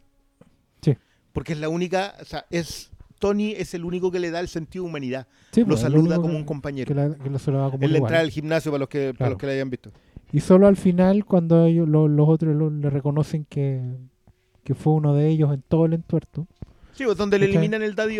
Claro, Donde en el, el original era el vuelve las al- a, la- a las sombras, claro. Kiro, y ella, no sé si sea el pronombre que se aplique, le dices thank you Daddy O en, Sí. en- en la anterior. Acá le eliminan el Daddy O, porque probablemente hoy día Papito tiene mejor, tiene connotaciones negativas. Claro. Hay que meterse a Urban, urban ba- Urban Dictionary. para cachar cuál es, qué es lo que significa. Eh, pero lo mantienen, la integran.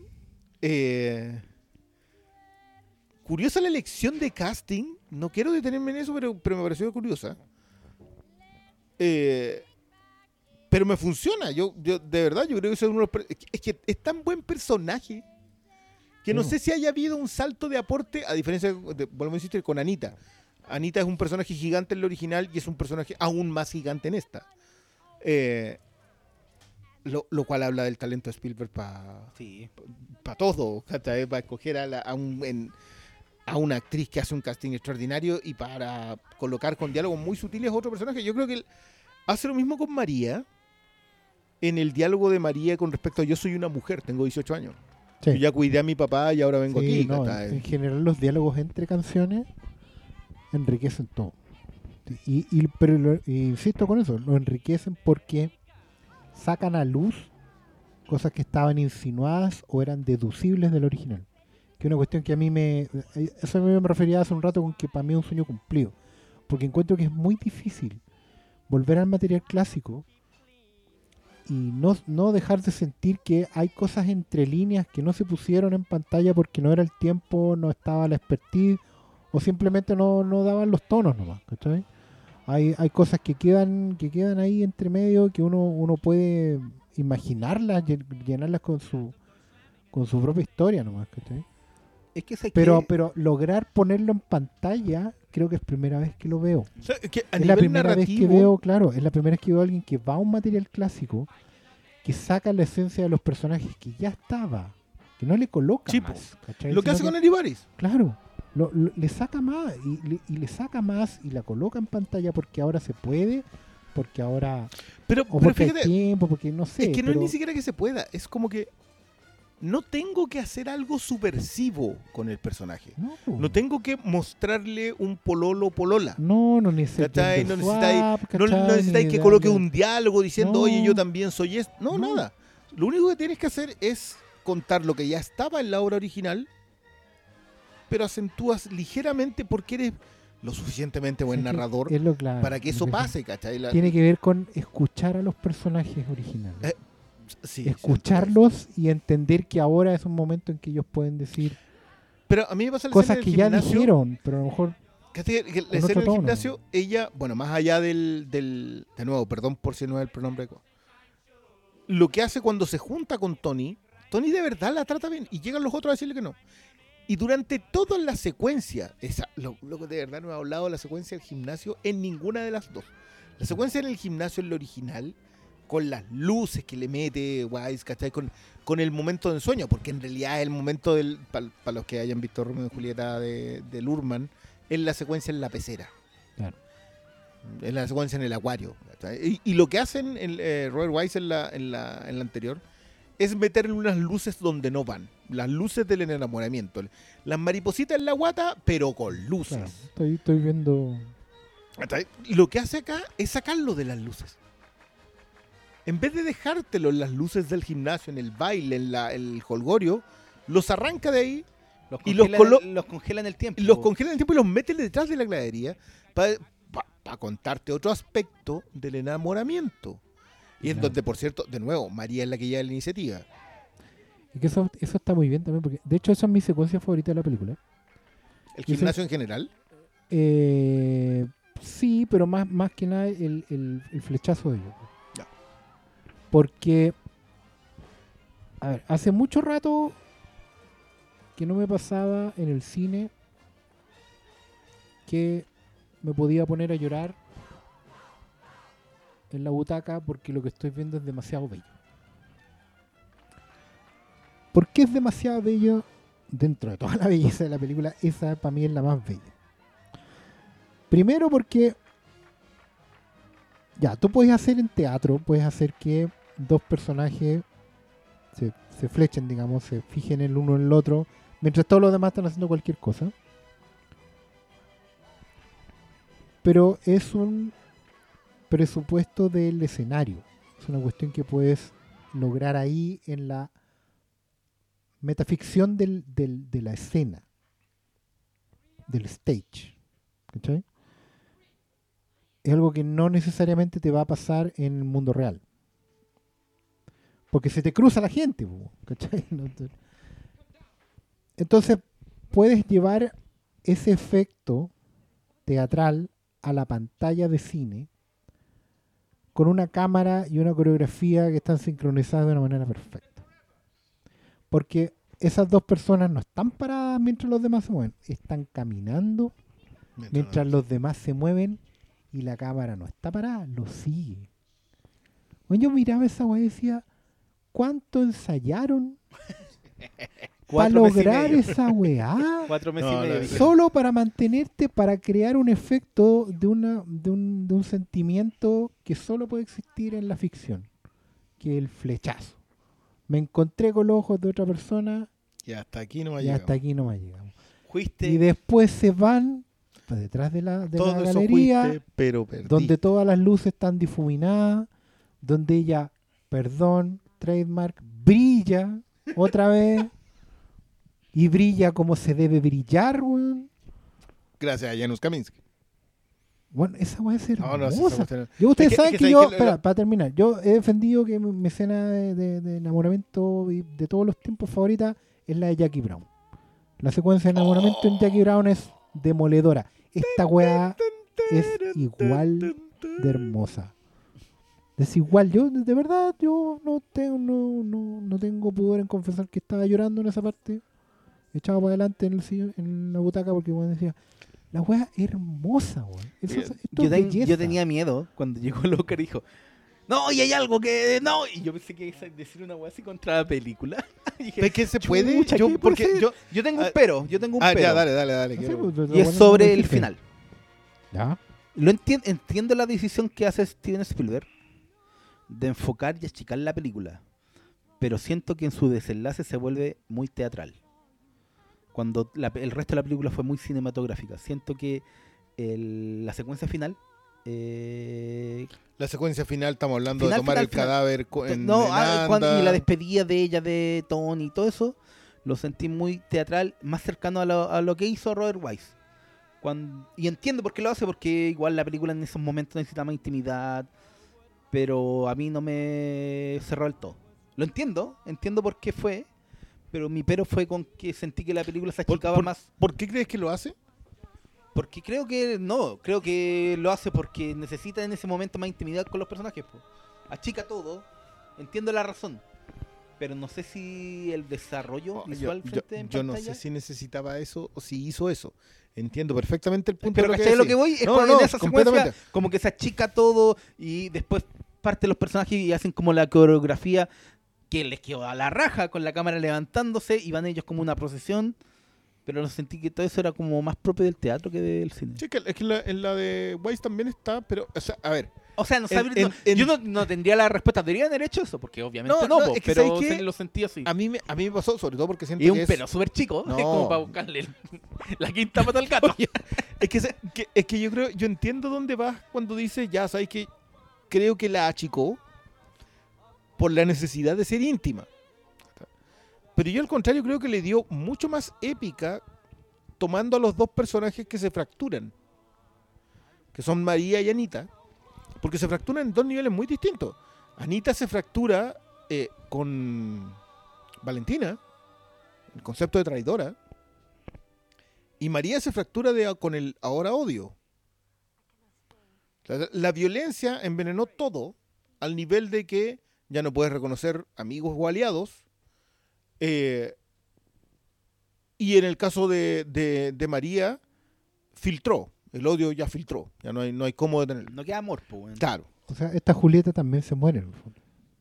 En, en- en un nivel. Sí. eh, esta Julieta, Sí. más que la de la, la María de- anterior, de la de Robert Weiss, de, de nuevo, la obra puede tener un montón de otros matices que, que estamos ignorando. Hasta donde yo leía, lo que hizo Spielberg fue buscar el texto original más que ninguna otra cosa.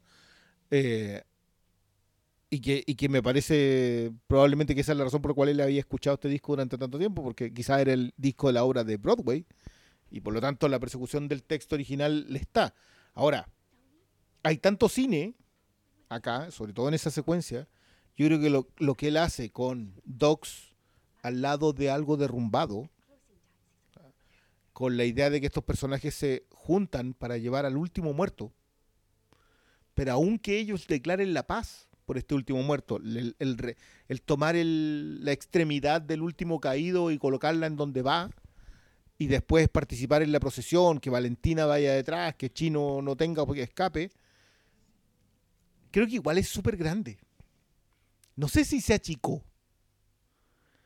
No, no sé si cerrar la luz y enfocar el foco eh, sobre un personaje sea achicarlo. Enti- Entiendo lo que pero yo no sé si le quitó cine en esa secuencia y le puso teatro, sino que simplemente acentuó la tragedia y como que nuestra idea de la tragedia Es muy teatral. es muy teatral. no, pero pero eh, yo no tengo peros en esta película, no, no tengo ninguno. Mis peros son completamente externos, tienen que ver con, con dónde pueda llegar o no pueda llegar. Pero yo no puedo tener peros con lo que está en la pantalla. No, no, no, no lo concibo. Eh, yo hacía el comentario de que yo lamentaba mucho que la gente, que hubiese gente que no considerara Spielberg el gigante que es simplemente porque hace cine hollywoodense. No sé si hubiesen tenido los mismos términos con gente como Robert Weiss, por ejemplo. Eh, probablemente sí. Oye, es que, sé que, y, es que todas esas conversaciones son tan eh, que no te llegan a nada. Como que el comenté que que había visto Matrix en IMAX y no sé quién, alguien asumió que había visto la nueva. Y como yo le estaba echando flor, dijo, ah, entonces esto confirma que esa es la hermana talentosa. Como, bueno, me estás diciendo que un Wachowski no tiene talento. es como, eh, hay, hay mucha, hay mucha conversación como que pasa por Claro, pero- alto, pero- por pero- uno por el lugar común número 2 porque Mira, salen a vuelven- también por el prejuicio. Vuelven, vuelven, o no, porque no no, saben no, nomás, no, si vuelven, a, vuelven a, una- a un error que hay instalado ya, que es el de que todo tiene que tomar partido. Todo tiene que ser Todo es barra de algo, camiseteado de algo. De hecho, yo siento que mucha de la del ninguneo Spielberg viene del mismo lugar donde hay ninguneo Scorsese. Y tiene que ver con que no son mis cineastas, por así decirlo. ¿Cachai? ¿Quién es tu Y hay, una suerte de, de, de, de, no sé, pues agarrar, por un lado, por ejemplo, todas las producciones de Kevin Fitch. Por otro lado, agarrar eh, todo el DCU y Snyder para abajo. Por otro lado, agarrar a Nolan o a Villeneuve. Y los otros no son mi equipo nomás. Son el equipo de los viejos, son el equipo de los ¿Quién va a pescar esos viejos? Ya están Ah, muertos. Entonces, es como que no, pero es que ellos ya, eh, ellos ya pasaron, ¿cachai? Entonces no, no, Esa- no esa- pueden ser grandes es que porque los que grandes son fueron. nuestros. ¿cachai? Es eso. Yo, Pero- yo siento que viene más de ahí, que de, de una de una apreciación honesta, de, por último. ¿Sabes De qué? hecho, que más me mí- complica, por ejemplo, Perdona, más me complica cuando, eh, sé, po, eh, críticos de la plaza eh, se De la pican, plaza. se pican con, con, con, su, con los que eran sus cineastas. Eh, hoy día me tocó leer una columna muy, muy menor de contra Wes Anderson porque básicamente no le había gustado la crónica francesa. Algo de súper válido. Pero la columna da a entender que en realidad no le gustaba porque era francesa. ¿Cachai? Como no sé. no la no, francesa que él le gusta. no- No, le gustaban los franceses, básicamente. Eh, o como que mi, mi bueno. cineasta mi cineasta rudo de los 90 ya no es tan rudo. Eh, esa weá me, me, me- complica más que la, que la barra, porque la barra por Sí. último Sí, no es. O racional. pescarla, po. Pero, pero la otra weá de que como que yo, yo no me quiero envejecer, no, no estoy lidiando bien con los años, eh, no me estoy llevando bien la- las neuronas a, a puerto.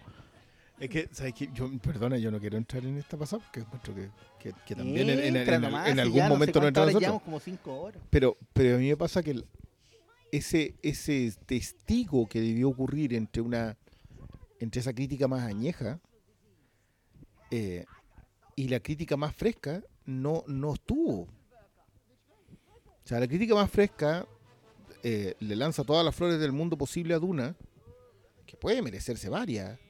Yo no, yo no lo voy a discutir, creo que este mismo en el podcast acá hablamos de que tiene muchos méritos. Pero yo la coloco al lado de Side Story y no tiene nada que hacer. Nada. No. No hay, no hay nada. Duna no me dio nunca ni una siquiera, imagen ni siquiera en construcción de mundo. No, Esto no le nada, podría ganar el. Oscar a mejor diseño de producción. No, O sea, no, estáis loco. De las que, mira, de las que he visto. Oh, es que Crónica Francesa creo que. Pero es porque es Wes Anderson. Sí, ¿cachai? pero Crónica Francesa, Isla de Perros Pero- con franceses. Sí, uno también tiene que saber en, en qué, en qué liga está peleando. Yo no, no, no lo tomo como algo malo. Yo creo que Wes Anderson sabe exactamente dónde pelea y cómo juega. O y, creo que sus espectadores también deberían hacerlo, que es justamente Sí, lo que te estoy diciendo yo. Si el mundo fuera justo, esta película, West Side Story, iría a ganarse todos los técnicos. Todos los premios técnicos. O sea, yo no veo cómo, yo no y veo estoy quién- seguro que, sabe que va a estar nominado con, en secundario. yo En no actriz. veo quién le gane foto. No. Yo no veo quién. No, ser una falta de respeto. ¿Cachai? Yo no veo quién le gane actriz de reparto. Porque, porque yo espero que sea Anita la que esté nominada de reparto. Yo entiendo la gracia de nominar a Rita Moreno. Sería la actriz más vieja en estar nominada y la actriz más vieja en ganárselo, de ganárselo. Entiendo ¿Más que la de? ¿Cómo? Sí. La- Si ¿Sí? se lo gana, es la más vieja. Eh, entiendo el gesto de dárselo a, la, a una Anita que pasó a ser otro personaje. Entiendo todo eso. Pero para mí lo de Anita es impresionante. o sea, de- de- de mejor actriz al tiro. pero que no, no- no creo que pueda competir por eso, porque, porque María probablemente tenga que competir por eso. Pero, pero más de eso, yo, yo de verdad que estaba convencido, han pasado como 50 años, 60 quizás, de que lo que hizo la Nouvelle Vague al apreciar el entertainer eh, norteamericano, había dejado establecido que puede haber cineastas que nosotros consideramos absolutamente hollywoodenses, que están disparados por síndrome de la media, que tienen un lenguaje propio, que tienen una narrativa, eh, que es cine puro. Yo de verdad pensé que eso ya estaba zanjado. Que utilizan a la gran industria para, para ser autores. para ser autores. Eso yo pensé que de verdad esta- O era, una, era una historia. eh, de. Por lo cual me cuesta más entender a gente admiradora de ese tipo de cine que hoy día no sea capaz de reconocer cosas como la, la crónica francesa y su homenaje a la Nouvelle Vague o eh, West Side Story con un autor, porque lo- de verdad que loco, si no, no reconocemos a Steven Spielberg como un autor en todas las de la ley, no sé qué, qué estamos Es haciendo. que, es que yo creo que con ambas películas, con la crónica francesa y con esta, puede, puede que pase, y yo lo he visto, que como que va un, un cierto, una cierta predisposición, como que existe una vaca sagrada o existe algo que, que estos directores, ¿por qué están tocando? En el caso de Spielberg, o cómo este tipo está haciendo lo mismo otra vez, cuando... Ojalá todos hicieran lo mismo en ese que- nivel, sabes ¿cachai? que yo creo, Y- Paulo, y hay- que, hay- que hay sí conversaciones que- existen vacas sagradas. Sí, pues no, sí. Para mí, no, no, no, pero es que yo, yo siento que la vaca sagrada es el cine. Y cuando la gente atenta contra el cine usando artefactos, artilugios externos al cine, el todos tienen que ir a ver la siguiente película porque es el nuevo capítulo en... Eso no es cine. No Todos estoy hablando de los méritos artísticos Todos de la tienen película. que ir a ver. Ay, que bueno, esta es lo que más me molesta a mí. Todos tienen que ir a verla. Porque te la van a spoilear y te la van a arruinar. Pero, pero eso es externo. No- Para mí la vaca sagrada cine está respetada. Lo que hizo Spielberg fue tomar un clásico norteamericano y volver a ponerlo en pantalla. Yo no sé si el término exacto sea actualizarlo. Yo creo que, yo creo que Oscar dan el clavo con decir con que las nuevas audiencias necesitan revisitarlo a nivel de ritmo. Pero no sé si en realidad lo está actualizando, sino que simplemente le está Está poniendo sin pronta. me- es metiéndole cine a 250 kilómetros por hora. Claro. cuando Es que- están hablando es del, que cine fondo- clásico, yo quería decir que no hay que tenerle miedo a revisitar el cine clásico. Una vez se nos ocurrió, ya cada uno proponga una película. No solo para nuestros cumpleaños, digo. No, no, no, no, fue antes, fue antes. Propongamos películas. Y yo tiré, ya, una película de jurado hablando. A mí me gusta, yo la vi en la U de, de Rayo la Papa. Ganó esa weá. Y hablamos de una película de él, 57. Claro. Sí. De hecho, ¿Cachai? nosotros tenemos, tenemos el hermoso mérito de haber hablado de la primera y de la última de Sidney Lumet. de Sidney Lumet, pues, ¿cachai? Entonces, como que. Como que hay un prejuicio. Y, y Sí, yo creo que también Pero va por, la, tampoco- por la disponibilidad. Yo, como comencé a ver mucho más en los 90, finales de los 90, y yo tenía mi casero de. Había, existían videoclub. Mm. Yo Sí, pero igual el casero del videoclub Sí. no te tiraba una de los 60. Pero también. No, pero no, yo tenía iniciativa para verlas. pues, Pero también, ya, pero, Pero también, claro, pero tú, raro, tú soy tú. huevo. El punto es que uno tiene que saber cuando, cuando realmente le tenéis a- ali- amor a la weá. Por ejemplo, a nosotros lo, lo hemos hablado. No es buena idea recomendar a cuando alguien dice, recomiéndame un cómic para leer, mandarlo a leer Watchmen. Mm. Sobre todo porque va a llegar el día en que en justicia no lo van a encontrar tan bueno. Si Watchmen es una obra maestra y todo, bueno, no lo vamos a discutir aquí. pero Watchmen ya tiene más de 30 años. 30 y- Alan Moore no lo considera su mejor trabajo. 36. Alan Moore no lo considera su mejor trabajo. Y aquí hay una cuestión que es súper importante que la voy a traer a colación. Porque sirve para todo. A propósito de un dibujante que se llama George Pérez, que hace poco igual, igual remeció al, al- al mundillo eh, declarando que está desahuciado por un cáncer de páncreas. la weá. O sea que tuvo la. Oye, es que los Uno- cojones para darlo a sí, conocer. pa' darlo a conocer y- su decisión también de no someterse a quimio porque no hay plata. Porque no el pasar el de salud sí. norteamericano para un dibujante cómics no cubre el cáncer. Él prefiere vivir, weón. Sí. Pero ya, a, a raíz de eso, uno de sus editores contó una anécdota de, de George Pérez en una convención. Ocurre que este señor volvía a Marvel después de más de 10 años de haber estado trabajando en la distinguida competencia. Donde había dejado, había hecho Usar ese Los término te Titanes, define como Marvelita. había hecho. ¿cómo le decía a la, a, a la editorial del frente contra el frente? La le decía. ¿Y cómo le decían del otro lado? la- ¿Cómo le decían lo? Algo, algo maravilloso. Parece que maravilloso, cómo era. sí. Sí, Una porque. Stanley tenía la casa de las ideas. La casa de las ideas, claro. Pero filo. La cosa es que volvía a, después de haber estado más de 10 años donde había hecho Los Titanes, había hecho Crisis, Wonder Woman. Wonder Woman, había hecho todo. Y volvía para una cosita que se llamaba, me parece que La Cruzada del Infinito. O El Guantelete. weón. La weá es que El era- guantelete fue el 91, debe haber sido eso. Sí, la primera. Ya. Pero la cuestión es que llegó para ser, como dibujante estrella, volvió a Marvel para dibujar la serie donde Thanos eh, completa el guantelete con las gemas del infinito. Todas esas cosas que ustedes han visto en el Una cine. serie menor en ese tiempo que nadie pescaba porque. Bueno, no, pero Sigue se había nadie convertido, pescándola. claro, pero se había convertido en el hit del año. Yo creo que ahora la compran más. Por lo tanto, George Pérez fue a la Comic Con como invitado a firmarla y se le acercó un niño de 12 años. Muy emocionado porque le había gustado mucho la, la cuestión de Thanos y el guantelete y quería conocerlo y ah, le dice, oye, me alegro mucho, me encantó esta historia, gracias por filmármelo, por favor sigue así para que te conviertas algún día en el próximo Todd McFarlane. Contexto, Todd McFarlane es un dibujante que tiene como 30 años después de George Pérez y que era el dibujante de moda en ese momento, Por Spider-Man, dilo. por Spider-Man. La cosa es que el niñito se despide, George Pérez le agradece, lo- todo muy normal. Y ese niño era. Y el José editor se acerca muy compungido al dibujante para, en fondo, contenerlo un poco, ¿no? La, la humillación que te acaban de hacer pasar. Y cuenta el editor que George Pérez le dijo, pero es que está bien, pues, amigo. Eh, uno es, uno tiene que ser tan bueno como lo último que haga.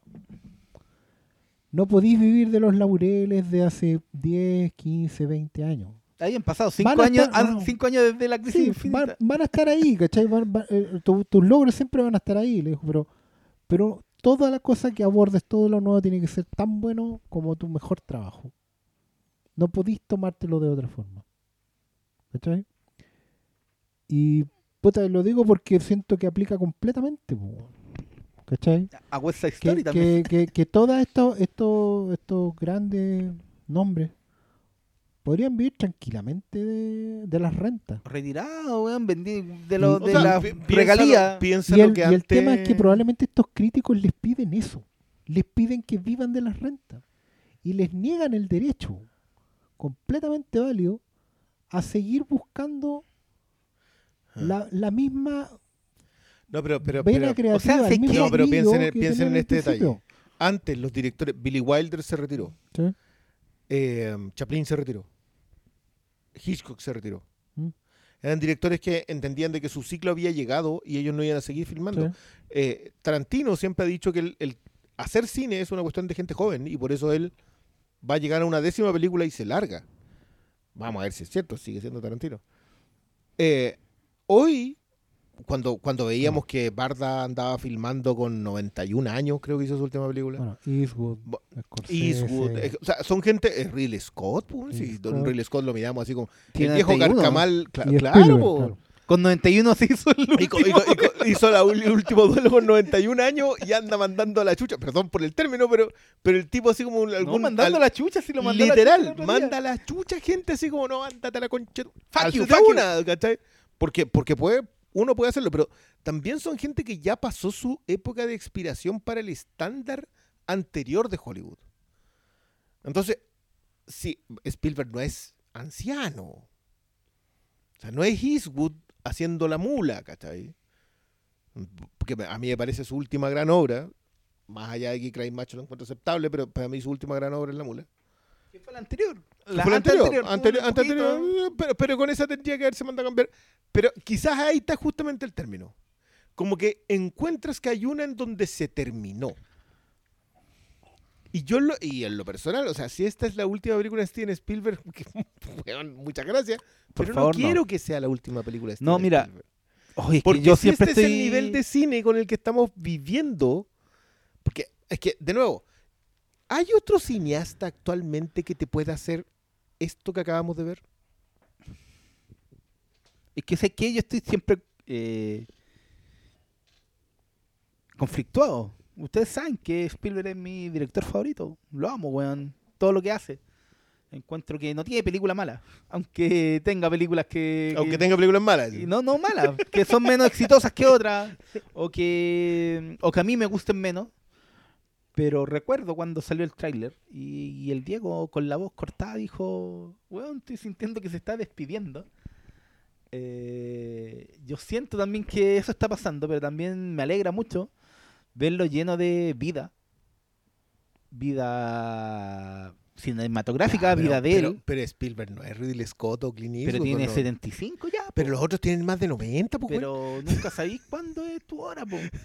O sea, claro, hay gente que se muere a los 35, pero no es el punto de lo que estamos hablando. ¿cachai? Yo creo que hoy día hay Pero mucho más el- vitalidad en ellos. Lo mismo Scorsese. Sí, Igual. Scorsese pero- es mayor. Pero ¿saben qué? Pero el 20 tema, pero hay, hay un, perdón, pero hay un tema ahí porque Como 20. que ellos pueden seguir filmando y bueno, retirarse o, o- o ser retirados. Pues Sí. también hay veces que gente que se da cuenta que ya las películas no salen nomás y no resultan ni nada, hasta siempre, que les vaya bonito. Eh, no sé, Rob Reiner. Eh, puta, y quizá el mismo Michael Mann, lo hablamos la otra vez. Pero, Ahí tenía uno que se retiró. claro, pero por ejemplo, pero, pero a mí lo que me, anda alegando diciendo lo que a mí lo que me, me- me molesta, me hace ruido, me, me te rabia, en enchucha, fondo, te enchucha. es que haya gente que no son los creadores que quiere que los creadores se queden en esos laureles. Y que seguirán con la potestad. Por ejemplo, volviendo, hacer, volviendo, volviendo a lo mismo, dice, no, pero es que este, este señor Barbón, Alan Moore, puro habla y ya Watchmen, que se vuelva Watchmen nomás, ¿cachai? Bueno, su mejor pega es todo lo que vino después. Probablemente, objetivamente hablando, su mejor obra es From Hell. y se hizo años después de... Yo encuentro que la Liga Extraordinaria increíble, Neonomicon ni hablar. Am, mejores que Watchmen, probablemente. ¿Cachai? Pero la gente que, que está observando, que, que, los, que consume, que los disfruta, que se queden ahí, que se queden ahí. Claro, y, con, Spielberg, Scorsese, Scott, eh, Eastwood, puede haber una tirra que tenga que ver con que, es que más encima es patú, porque decir, no pueden decir que, no, pero es que ya que se retiren estos señores para que vengan los nuevos. Si los nuevos están súper bien haciendo sus cosas. No, a decir que no, no le va a están haber- si- si, Spielberg se retira, alguien otro va a venir a hacer West Side Story con este nivel. J.J. No. Abrams es su heredero. Ahí está el heredero, po, weón. Ah, conche mi madre. ¿Cachai que prefieren decir Eso es eso? Prefieren decir cosas como, Cristian Briones. Cristian Briones. como que debería venir otro a ocupar el lugar de ellos. Bueno, cada uno tiene su lugar. Y ellos no están ocupando el lugar de nadie porque el lugar de ellos es el lugar de ellos. O sea, Pero yo creo esa, que... esa porfía. Ahora, la, la columna que leí en la tarde era como: Oye, ¿en qué momento se, se farreó Wes Anderson? ¿En qué momento dejó de ser el cineasta chispeante y, y- y iconoclasta y estimulante que eran Rushmore y excéntricos Tenenbaum? Películas que tienen cuántos años, 20 Doctor años. Malo? 22 Ratchmore Ah, desde el son- 98. Uy, weón, son peores que hincha que celebra el, el título del año cincuenta y tanto. Son los que, La que- Libertadores. que, el, que el palo en el mundial del 2000 no sé El cuánto. palo de Pinilla. Que la, que la señorita que me, me saqué a bailar en el año en el colegio, weón. Nunca la voy a olvidar. Weón. Avancemos, weón. Es que la vida fluya. ¿sabes qué me- que a hiciste que me me- preguntara si no será ese el gran problema de, de apreciar esta West Side Story en relación a la anterior versión de cine? Tendrá que ver con el hecho de que tú crees que porque la viste en un momento, yo te acuerdo que yo tengo el gran problema con los 80 de que no es que sea un mejor cine, es que No. lo viste cuando tú eras más impresionable Sí, y por lo tanto tu aprecio suele ocurrir con eso. Yo tengo mis bemoles, pues yo de verdad creo que hay cosas en los 80 que sí, son y- mejores no, que y, cualquier y- y cosa que veía el ¿eh? padrón porque le está pasando con los 90. Está empezando y empezó ahora. El y- otro día. y pues, pasó lo- con lo- los el otro día- 70, Y el otro día po. lo conversábamos a propósito de que un cliente fue y dijo que los 90 eran la mejor década del cine. De la historia del de, de cine. la historia del Es cine. esa fue la, como, la- la frase así como. "Mm". Pero será, no, que lo cual me lleva a preguntarme, ¿ese snob decir que fue, que fueron los 50? ¿Es porque yo he tenido más acceso a esa, esa década? ¿Que fueron los 70 porque las consecuencias del nuevo Hollywood fueron una mirada al mundo extraordinaria? ¿Es, es, es snob pensar que es la década que tú decís ahí que, mira, yo voy a agarrar aquí y te voy a mostrar 20 horas de arte? En los 90 no hay 20 obras de arte. Quizás sí, no, no, no, no estoy Sí hay, sí hay. Sí hay, pero, pero estoy tratando de hacer, ¿Sabéis de- No ser es parejo. snob. Es boomer. Porque todos saben que la mejor década son los 2010. Porque llegó Avengers Endgame. Mira el. No sé, pues no que- se puede conversar No, con este si no se puede conversar en serio, ya está, llevamos como 5 horas. No, Ya. a lo que yo quería ir. No llevamos es que tanto, lo, lo- lo que me- a mí me molesta en realidad de toda esta conversación, o sea, no de nosotros, es cuando se sienten con la potestad de decir esto es lo que deben hacer. Tú, weón, le vas a decir a, a. Spielberg, weón, A Ridley a Scott. Scorsese, A Don Tiven. a, a, a a, Don Tiven. a- a Clint Eastwood, weón. A Ridley Scott, que puede que no te guste todo. Pero loco, yo creo que O sea, yo, mira, piensa en eso. por lo yo menos... que no soy el, no soy muy conocido por ser el fan número uno de Ridley Scott, aún así no me atrevería a decirles ahí que no, loco, tenéis que volver a los tiempos en donde hacía ahí Tell Me Luis.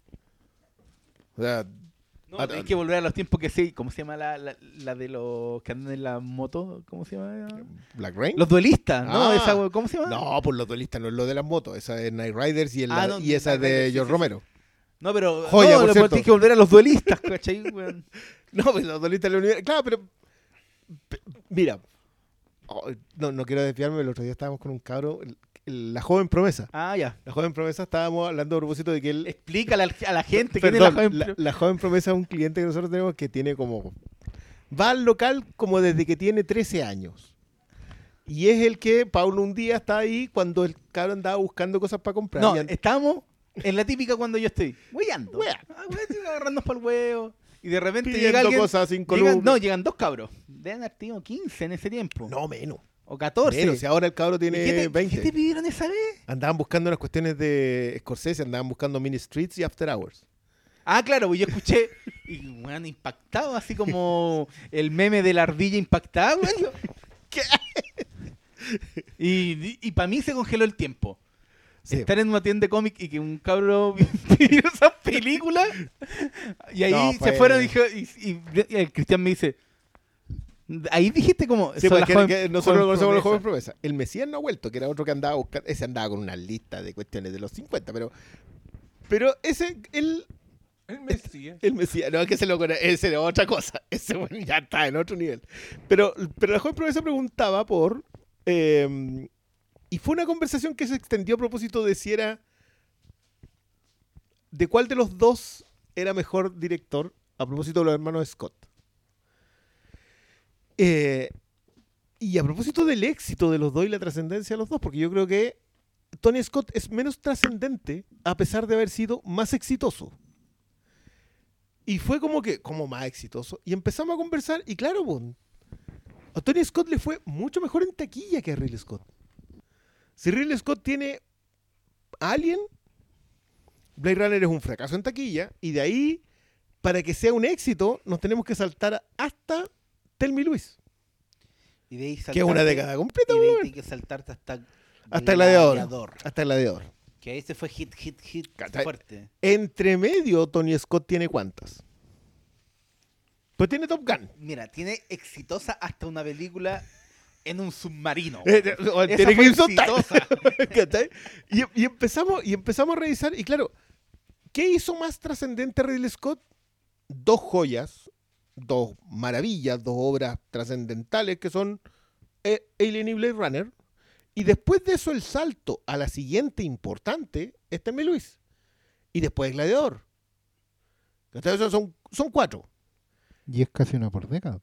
Y es casi una por década. Tony Scott, en cambio, no, no sé si en cambio, no, no- no quiero echar en la competencia, pero creo que es una buena aporte a la conversación. Tony Scott, que no era mucho menor, Tony Scott igual, no era un, no era un cabro joven cuando, cuando toma la decisión de quitarse la vida a propósito de, de una enfermedad terminal. Sí. Eh, se vuelve loco con esta cuestión de, de, de armar unas cámaras medias raras. ¿En cuál era? En The Fan. No. Sí. En pero- The Fan. pero en Ahí es donde en se le. donde se empezó a ir al- en la bola fue con. Con Dominó. No. Una antes en, en, Man- en Hombre de Fuego. ¿Es Man on Fire antes Sí, dominó? Sí, sí, es la anterior. Ya, y después en dominó ya se desató. No, pues ya. es de fan, Man on Fire, dominó y hay otra después en donde también anda así, pero desatado. Después de dominó viene. Pero ya sería la última porque después Belham, dominó. Belham, 1, 2, 3. Oh, Taking of Perra. Que ese es buen. sí. Ahí tenéis buen remake. Esa, esa más- bueno, pero, pero el punto es que Tony no, Scott. Deja Vu. de Deja Vu. Esa es la que viene después de donde ya está, pero. Y ahí está en otra. Esa esa fue la no última, pues, ¿no? No, no, viene. Deja Vu y la última es la del tren. Unstoppable es la última. ¿Cachai? Que ahí andaba con Chris Pine y Denzel. Pero nos acordábamos de True Romance. Que fue la cuestión en donde básicamente lo que hizo Tony Scott es decir, loco, este cabro escribe a toda raja, increíble. Vamos a hacer una película. Y, y, True Romance, el, bueno, yo siempre digo que es como que la película de Tarantino que lo filmó Tarantino, pero es una, es una- Y empecé a revisar la filmografía de Tony Scott, Revenge, que para mí es otro peliculón, probablemente una de las mejores cosas que hizo Kevin Costner. Y ahí está. Cuando Kevin Costner estaba tirando una tras otra. po. Weón, cuando venía de No Way 90. Out, weón, venía de pura joya y se manda esa que se merecía la pateadura. Yo voy a defender esa cuestión siempre, se la merecía. ¿Cachai que La trascendencia de los directores, de, de de- de gente con mucho pulso, con mucha autoría, al final está dada en detalles súper chicos. Yo no sé si la gente identifica a Tony Scott. No, pues, Las grandes no, audiencias lo identificarán, sabrán que el tipo no. dirigió Top Gun y No, Crimson Tide. ubican Top Gun, ubican Marea Roja, pero Pero poner al director, ubi- no sé, Hombre, la- no, hombre, en llama era película de videoclub. Es Que la arrendaban mucho, pero, es tam- que- pero Pero no, también el pero ahí último no, Boy Scout. No, ahí no sabían quién era Tony Scott. Claro, pero el último Boy Scout es una película Sí. de Tony Scott. Y entonces, sí, Buenísima. claro, Una pero, joya, pero aún así, pero aún así es una conversación, es una conversación generacional, si esa es la lata. Pero sé que no. Y, Sería y todo no- y online, no- online con gente pero post Ridley Scott 90 no es una si no, conversación generacional. No, pero más allá no. de lo generacional lo que- y lo que inició toda esta conversación, lo que hablaba de del retiro. el Oscar, no, de, de la gente que, que se cree con la potestad de decir, este, ¿por qué está dirigiendo esto? O este tipo de CD retirado. O quién es Spielberg, weón, ya que este ancianito, loco, si no conocí los valores de Spielberg, y voy a recuperar un término que yo había enterrado hace como 8 años y vos lo sacaste a colación. El weón que no sabe quién es Spielberg es plebe, weón. Ocho, ocho años, dice el weón. Busca en mi Voy a Twitter. tratearte, porque el otro Twitter te lo eliminaron. años de. Oscar. Ocho, ocho Eso años fue de en 2016. Mira, ¿viste? ya, pues, pues, ¿qué pasó? ¿Cuántos años estamos en el Cinco, 2021? po, weón. Ya, pues, Media década. dale tiempo. Yo no, yo en realidad le enterré ese término porque Marín ya lo había abusado Manoseado, mucho, sí, ya estaba manoseado. Pero nada, no sé, no sé si estábamos. No sé si nos quedan flores. ¿Tenemos flores? No, es que yo creo que ya pasando las tres horas de programa, nada más que decir West Side Story. Entendemos ya una obra mayor, un capítulo fácil, bastante, bastante completo, donde se habló de anime, terminaron en, en comiquita. Mira. Hasta George Pérez fue mencionado, lo cual me alegra. Yo quiero Pero yo dar no el quiero premio. el programa que dijo el pastor que le podíamos dedicar solo a, al George. Es que. eh, eh, no Es sé, que loco. Yo, yo- yo voy el, a- anuncio de esta semana para mí es peor todavía. El, el- el segundo anuncio a propósito de me quiero despedir en una, Ah, en una. Comic Con, ¿cachai? Oh, No, es que, es que, ¿sabes que se empezó, a- empezó a crecer la idea de un programa de George Pérez? Porque yo solo le quiero decir a la gente, bueno, un dibujante, a ustedes les gusta la raíz de mono. A ver, el dibujante de... Dibujante co-creador de Los Titanes, la serie que disfrutas con tus hijos y cuando te pones a ver streaming tarde en la noche. Em, Solo, porque igual no son sé. buenos. Es el dibujante de Crisis. de El el dibujante de crossover que tanto disfrutaste de la serie de CW. Y la clave de la unificación de, nivel, de los multiversos. El dibujante de- del guantelete del infinito, el de Endgame. O sea, si no es el dibujante con mayor recaudación de obra derivada El en la hombre historia que entintó a Kurt Swan. en- para el hombre Para que el. No, no, en la, la No, otra para el, el- Ay, la del mañana, ¿cómo se llama? El, ¿Quién le sucedió al hombre del mañana? Yo estoy seguro que esa cuestión es Schwarzenberg. Bueno, ¿No? Era la, dupla, era la Eh, dupla El, dos, el Schwarzenberg. segundo, el segundo lo- Ah, puede ser. El otro día El- se había muerto el Schwarzenberg. uno de los, no el único, pero uno de los dibujantes de, la- de las mejores etapas de Hulk, Un Hulk maestro. Wonder Oh, el Woman. maestro. Wonder Y un Woman. Hulk que piensa. Y principalmente el hombre que devolvió Wonder Woman, que hizo posible que No, Wonder no, Woman no, existe. No, no, no, no, el concepto como no tal. es devolvió, Oscar. ¿Qué? El ¿Cuál es el concepto es estableció. Sí. Yo sé que, per- perdón, yo, yo sé que esto No, puede si es no verdad. sonar no, mal. no, si es verdad. No, porque pero, pero hay que dejarlo en claro. Fue George Sí. Pérez con El Lin personaje Wayne, estaba muerto. con Lin Wayne echándole una mano, que logró que la- lo que hoy día conocemos como la Trinidad, que es Batman, Superman y Wonder Woman, exista. Logró cimentar el personaje. Porque antes- Mérito- méritos también para Paul Levitz y Archie Godwin, que fueron la gente que estuvo detrás, que dijeron, ¿sabéis qué? No, pero es verdad, Necesitamos... sí. el- Wonder Pero, Woman era eh, una marca hasta que George Pérez la convirtió en un personaje. Lo convirtió en un personaje que, que era capaz de pararse al lado de los otros dos, porque Wonder Woman como marca estaba aparte. Así que sí, pues si empezáis a sumar Wonder Woman, parte Hulk, pero ya el, el Thanos, Thanos. el infinito, Creo que alguien lo Crisis definió y por los ahí. Titanes, es probablemente el dibujante con más recaudación de obras derivadas. de la No, sí, bueno. Pero creo, creo, y la era Ultron, se te olvida. No, no se me olvidó. La era Quería Ultron con los digamos. Vengadores. No quería nombrar más Vengadores, pero sí la era Ultron. La era Ultron. Y solamente decir que es muy probable que, a ver, nosotros podemos reconocerle a Jack Kirby eh, por un factor delegado, como el más importante de todo, pero para, los, para la generación que hoy en día está controlando, disfrutando y discutiendo en torno a las comic book movies, George Pérez debe ser el artista más importante. Y John Byrne. Son, los dos, es que, son las dos claves. sí, pero Pérez hizo en obra derivada hoy en día más que No, es que, es que yo creo que también, alguien lo decía por ahí, yo, yo espero que las nuevas generaciones sean capaces de entender, de internalizar lo que es George Pérez. O sea, porque claro, para nuestra generación, la generación de 40 y algo, George Pérez es la clave de todo. O sea, yo que soy un, asiduo, para que no me metan en otros sacos, digamos, de los titanes, el, el fierrazo fue triple, fue una cuestión así como, se va el tipo que hizo que la madurez de los personajes valiera de algo. Porque, porque los- antes los personajes no envejecían, no crecían, no maduraban, eran siempre lo mismo. Lo que hizo Wolfman y Pérez en Los Titanes fue darle trasfondo a los psychics. Fue hacer que los psychics quisieran. Todos le tienen, ay, pero es que Soldado de Invierno. Loco, el Soldado de Invierno llegó 40 años después de lo que hizo Wolfman y Pérez. No una década, no dos décadas, cuatro décadas después. Esto lo que hizo fue hacer que existiera Nightwing. Nightwing es creación de George Pérez. Nightwing, pa- bueno, bueno, estamos hablando del 82, 83. 81. Bueno, 81. son- Es previo a Crisis. Los tipos hicieron madurar a los personajes. Los titanes eran mejores que los Vengadores en esos años. Vendían a la paralela con los X-Men. Vendían más que los X-Men. En un tiempo después los X-Men pescaron más. Claro, porque los X-Men entraron Claremont y Byrne y entendieron exactamente lo mismo. Es una teleserie. Bueno, porque es una teleserie. Yo sé que todos nos la damos, que el gran crecimiento y la madurez de los personajes y el Grim and Greedy, pero no, weón, la weá es una teleserie. Siempre lo ha sido. Era Cory, era, era Dick Grayson, era cómo funcionaban los personajes. Loco, es el contrato de Judas, la idea de un personaje que te traiciona. No se repitió. El contrato de Judas no ha vuelto a tener la misma cohesión nunca más. Marvel hizo la Secret Invasion basado en exactamente el mismo concepto. Alguien infiltrado. Como la wea lo hizo. Malo ese evento. Después de, de nuevo, 40 años. Treinta y tanto. Esta vez, yo para mí el peso de Pérez, extra- pero no sé, creo que estamos desgastando esta parte. ¿eh? Sí.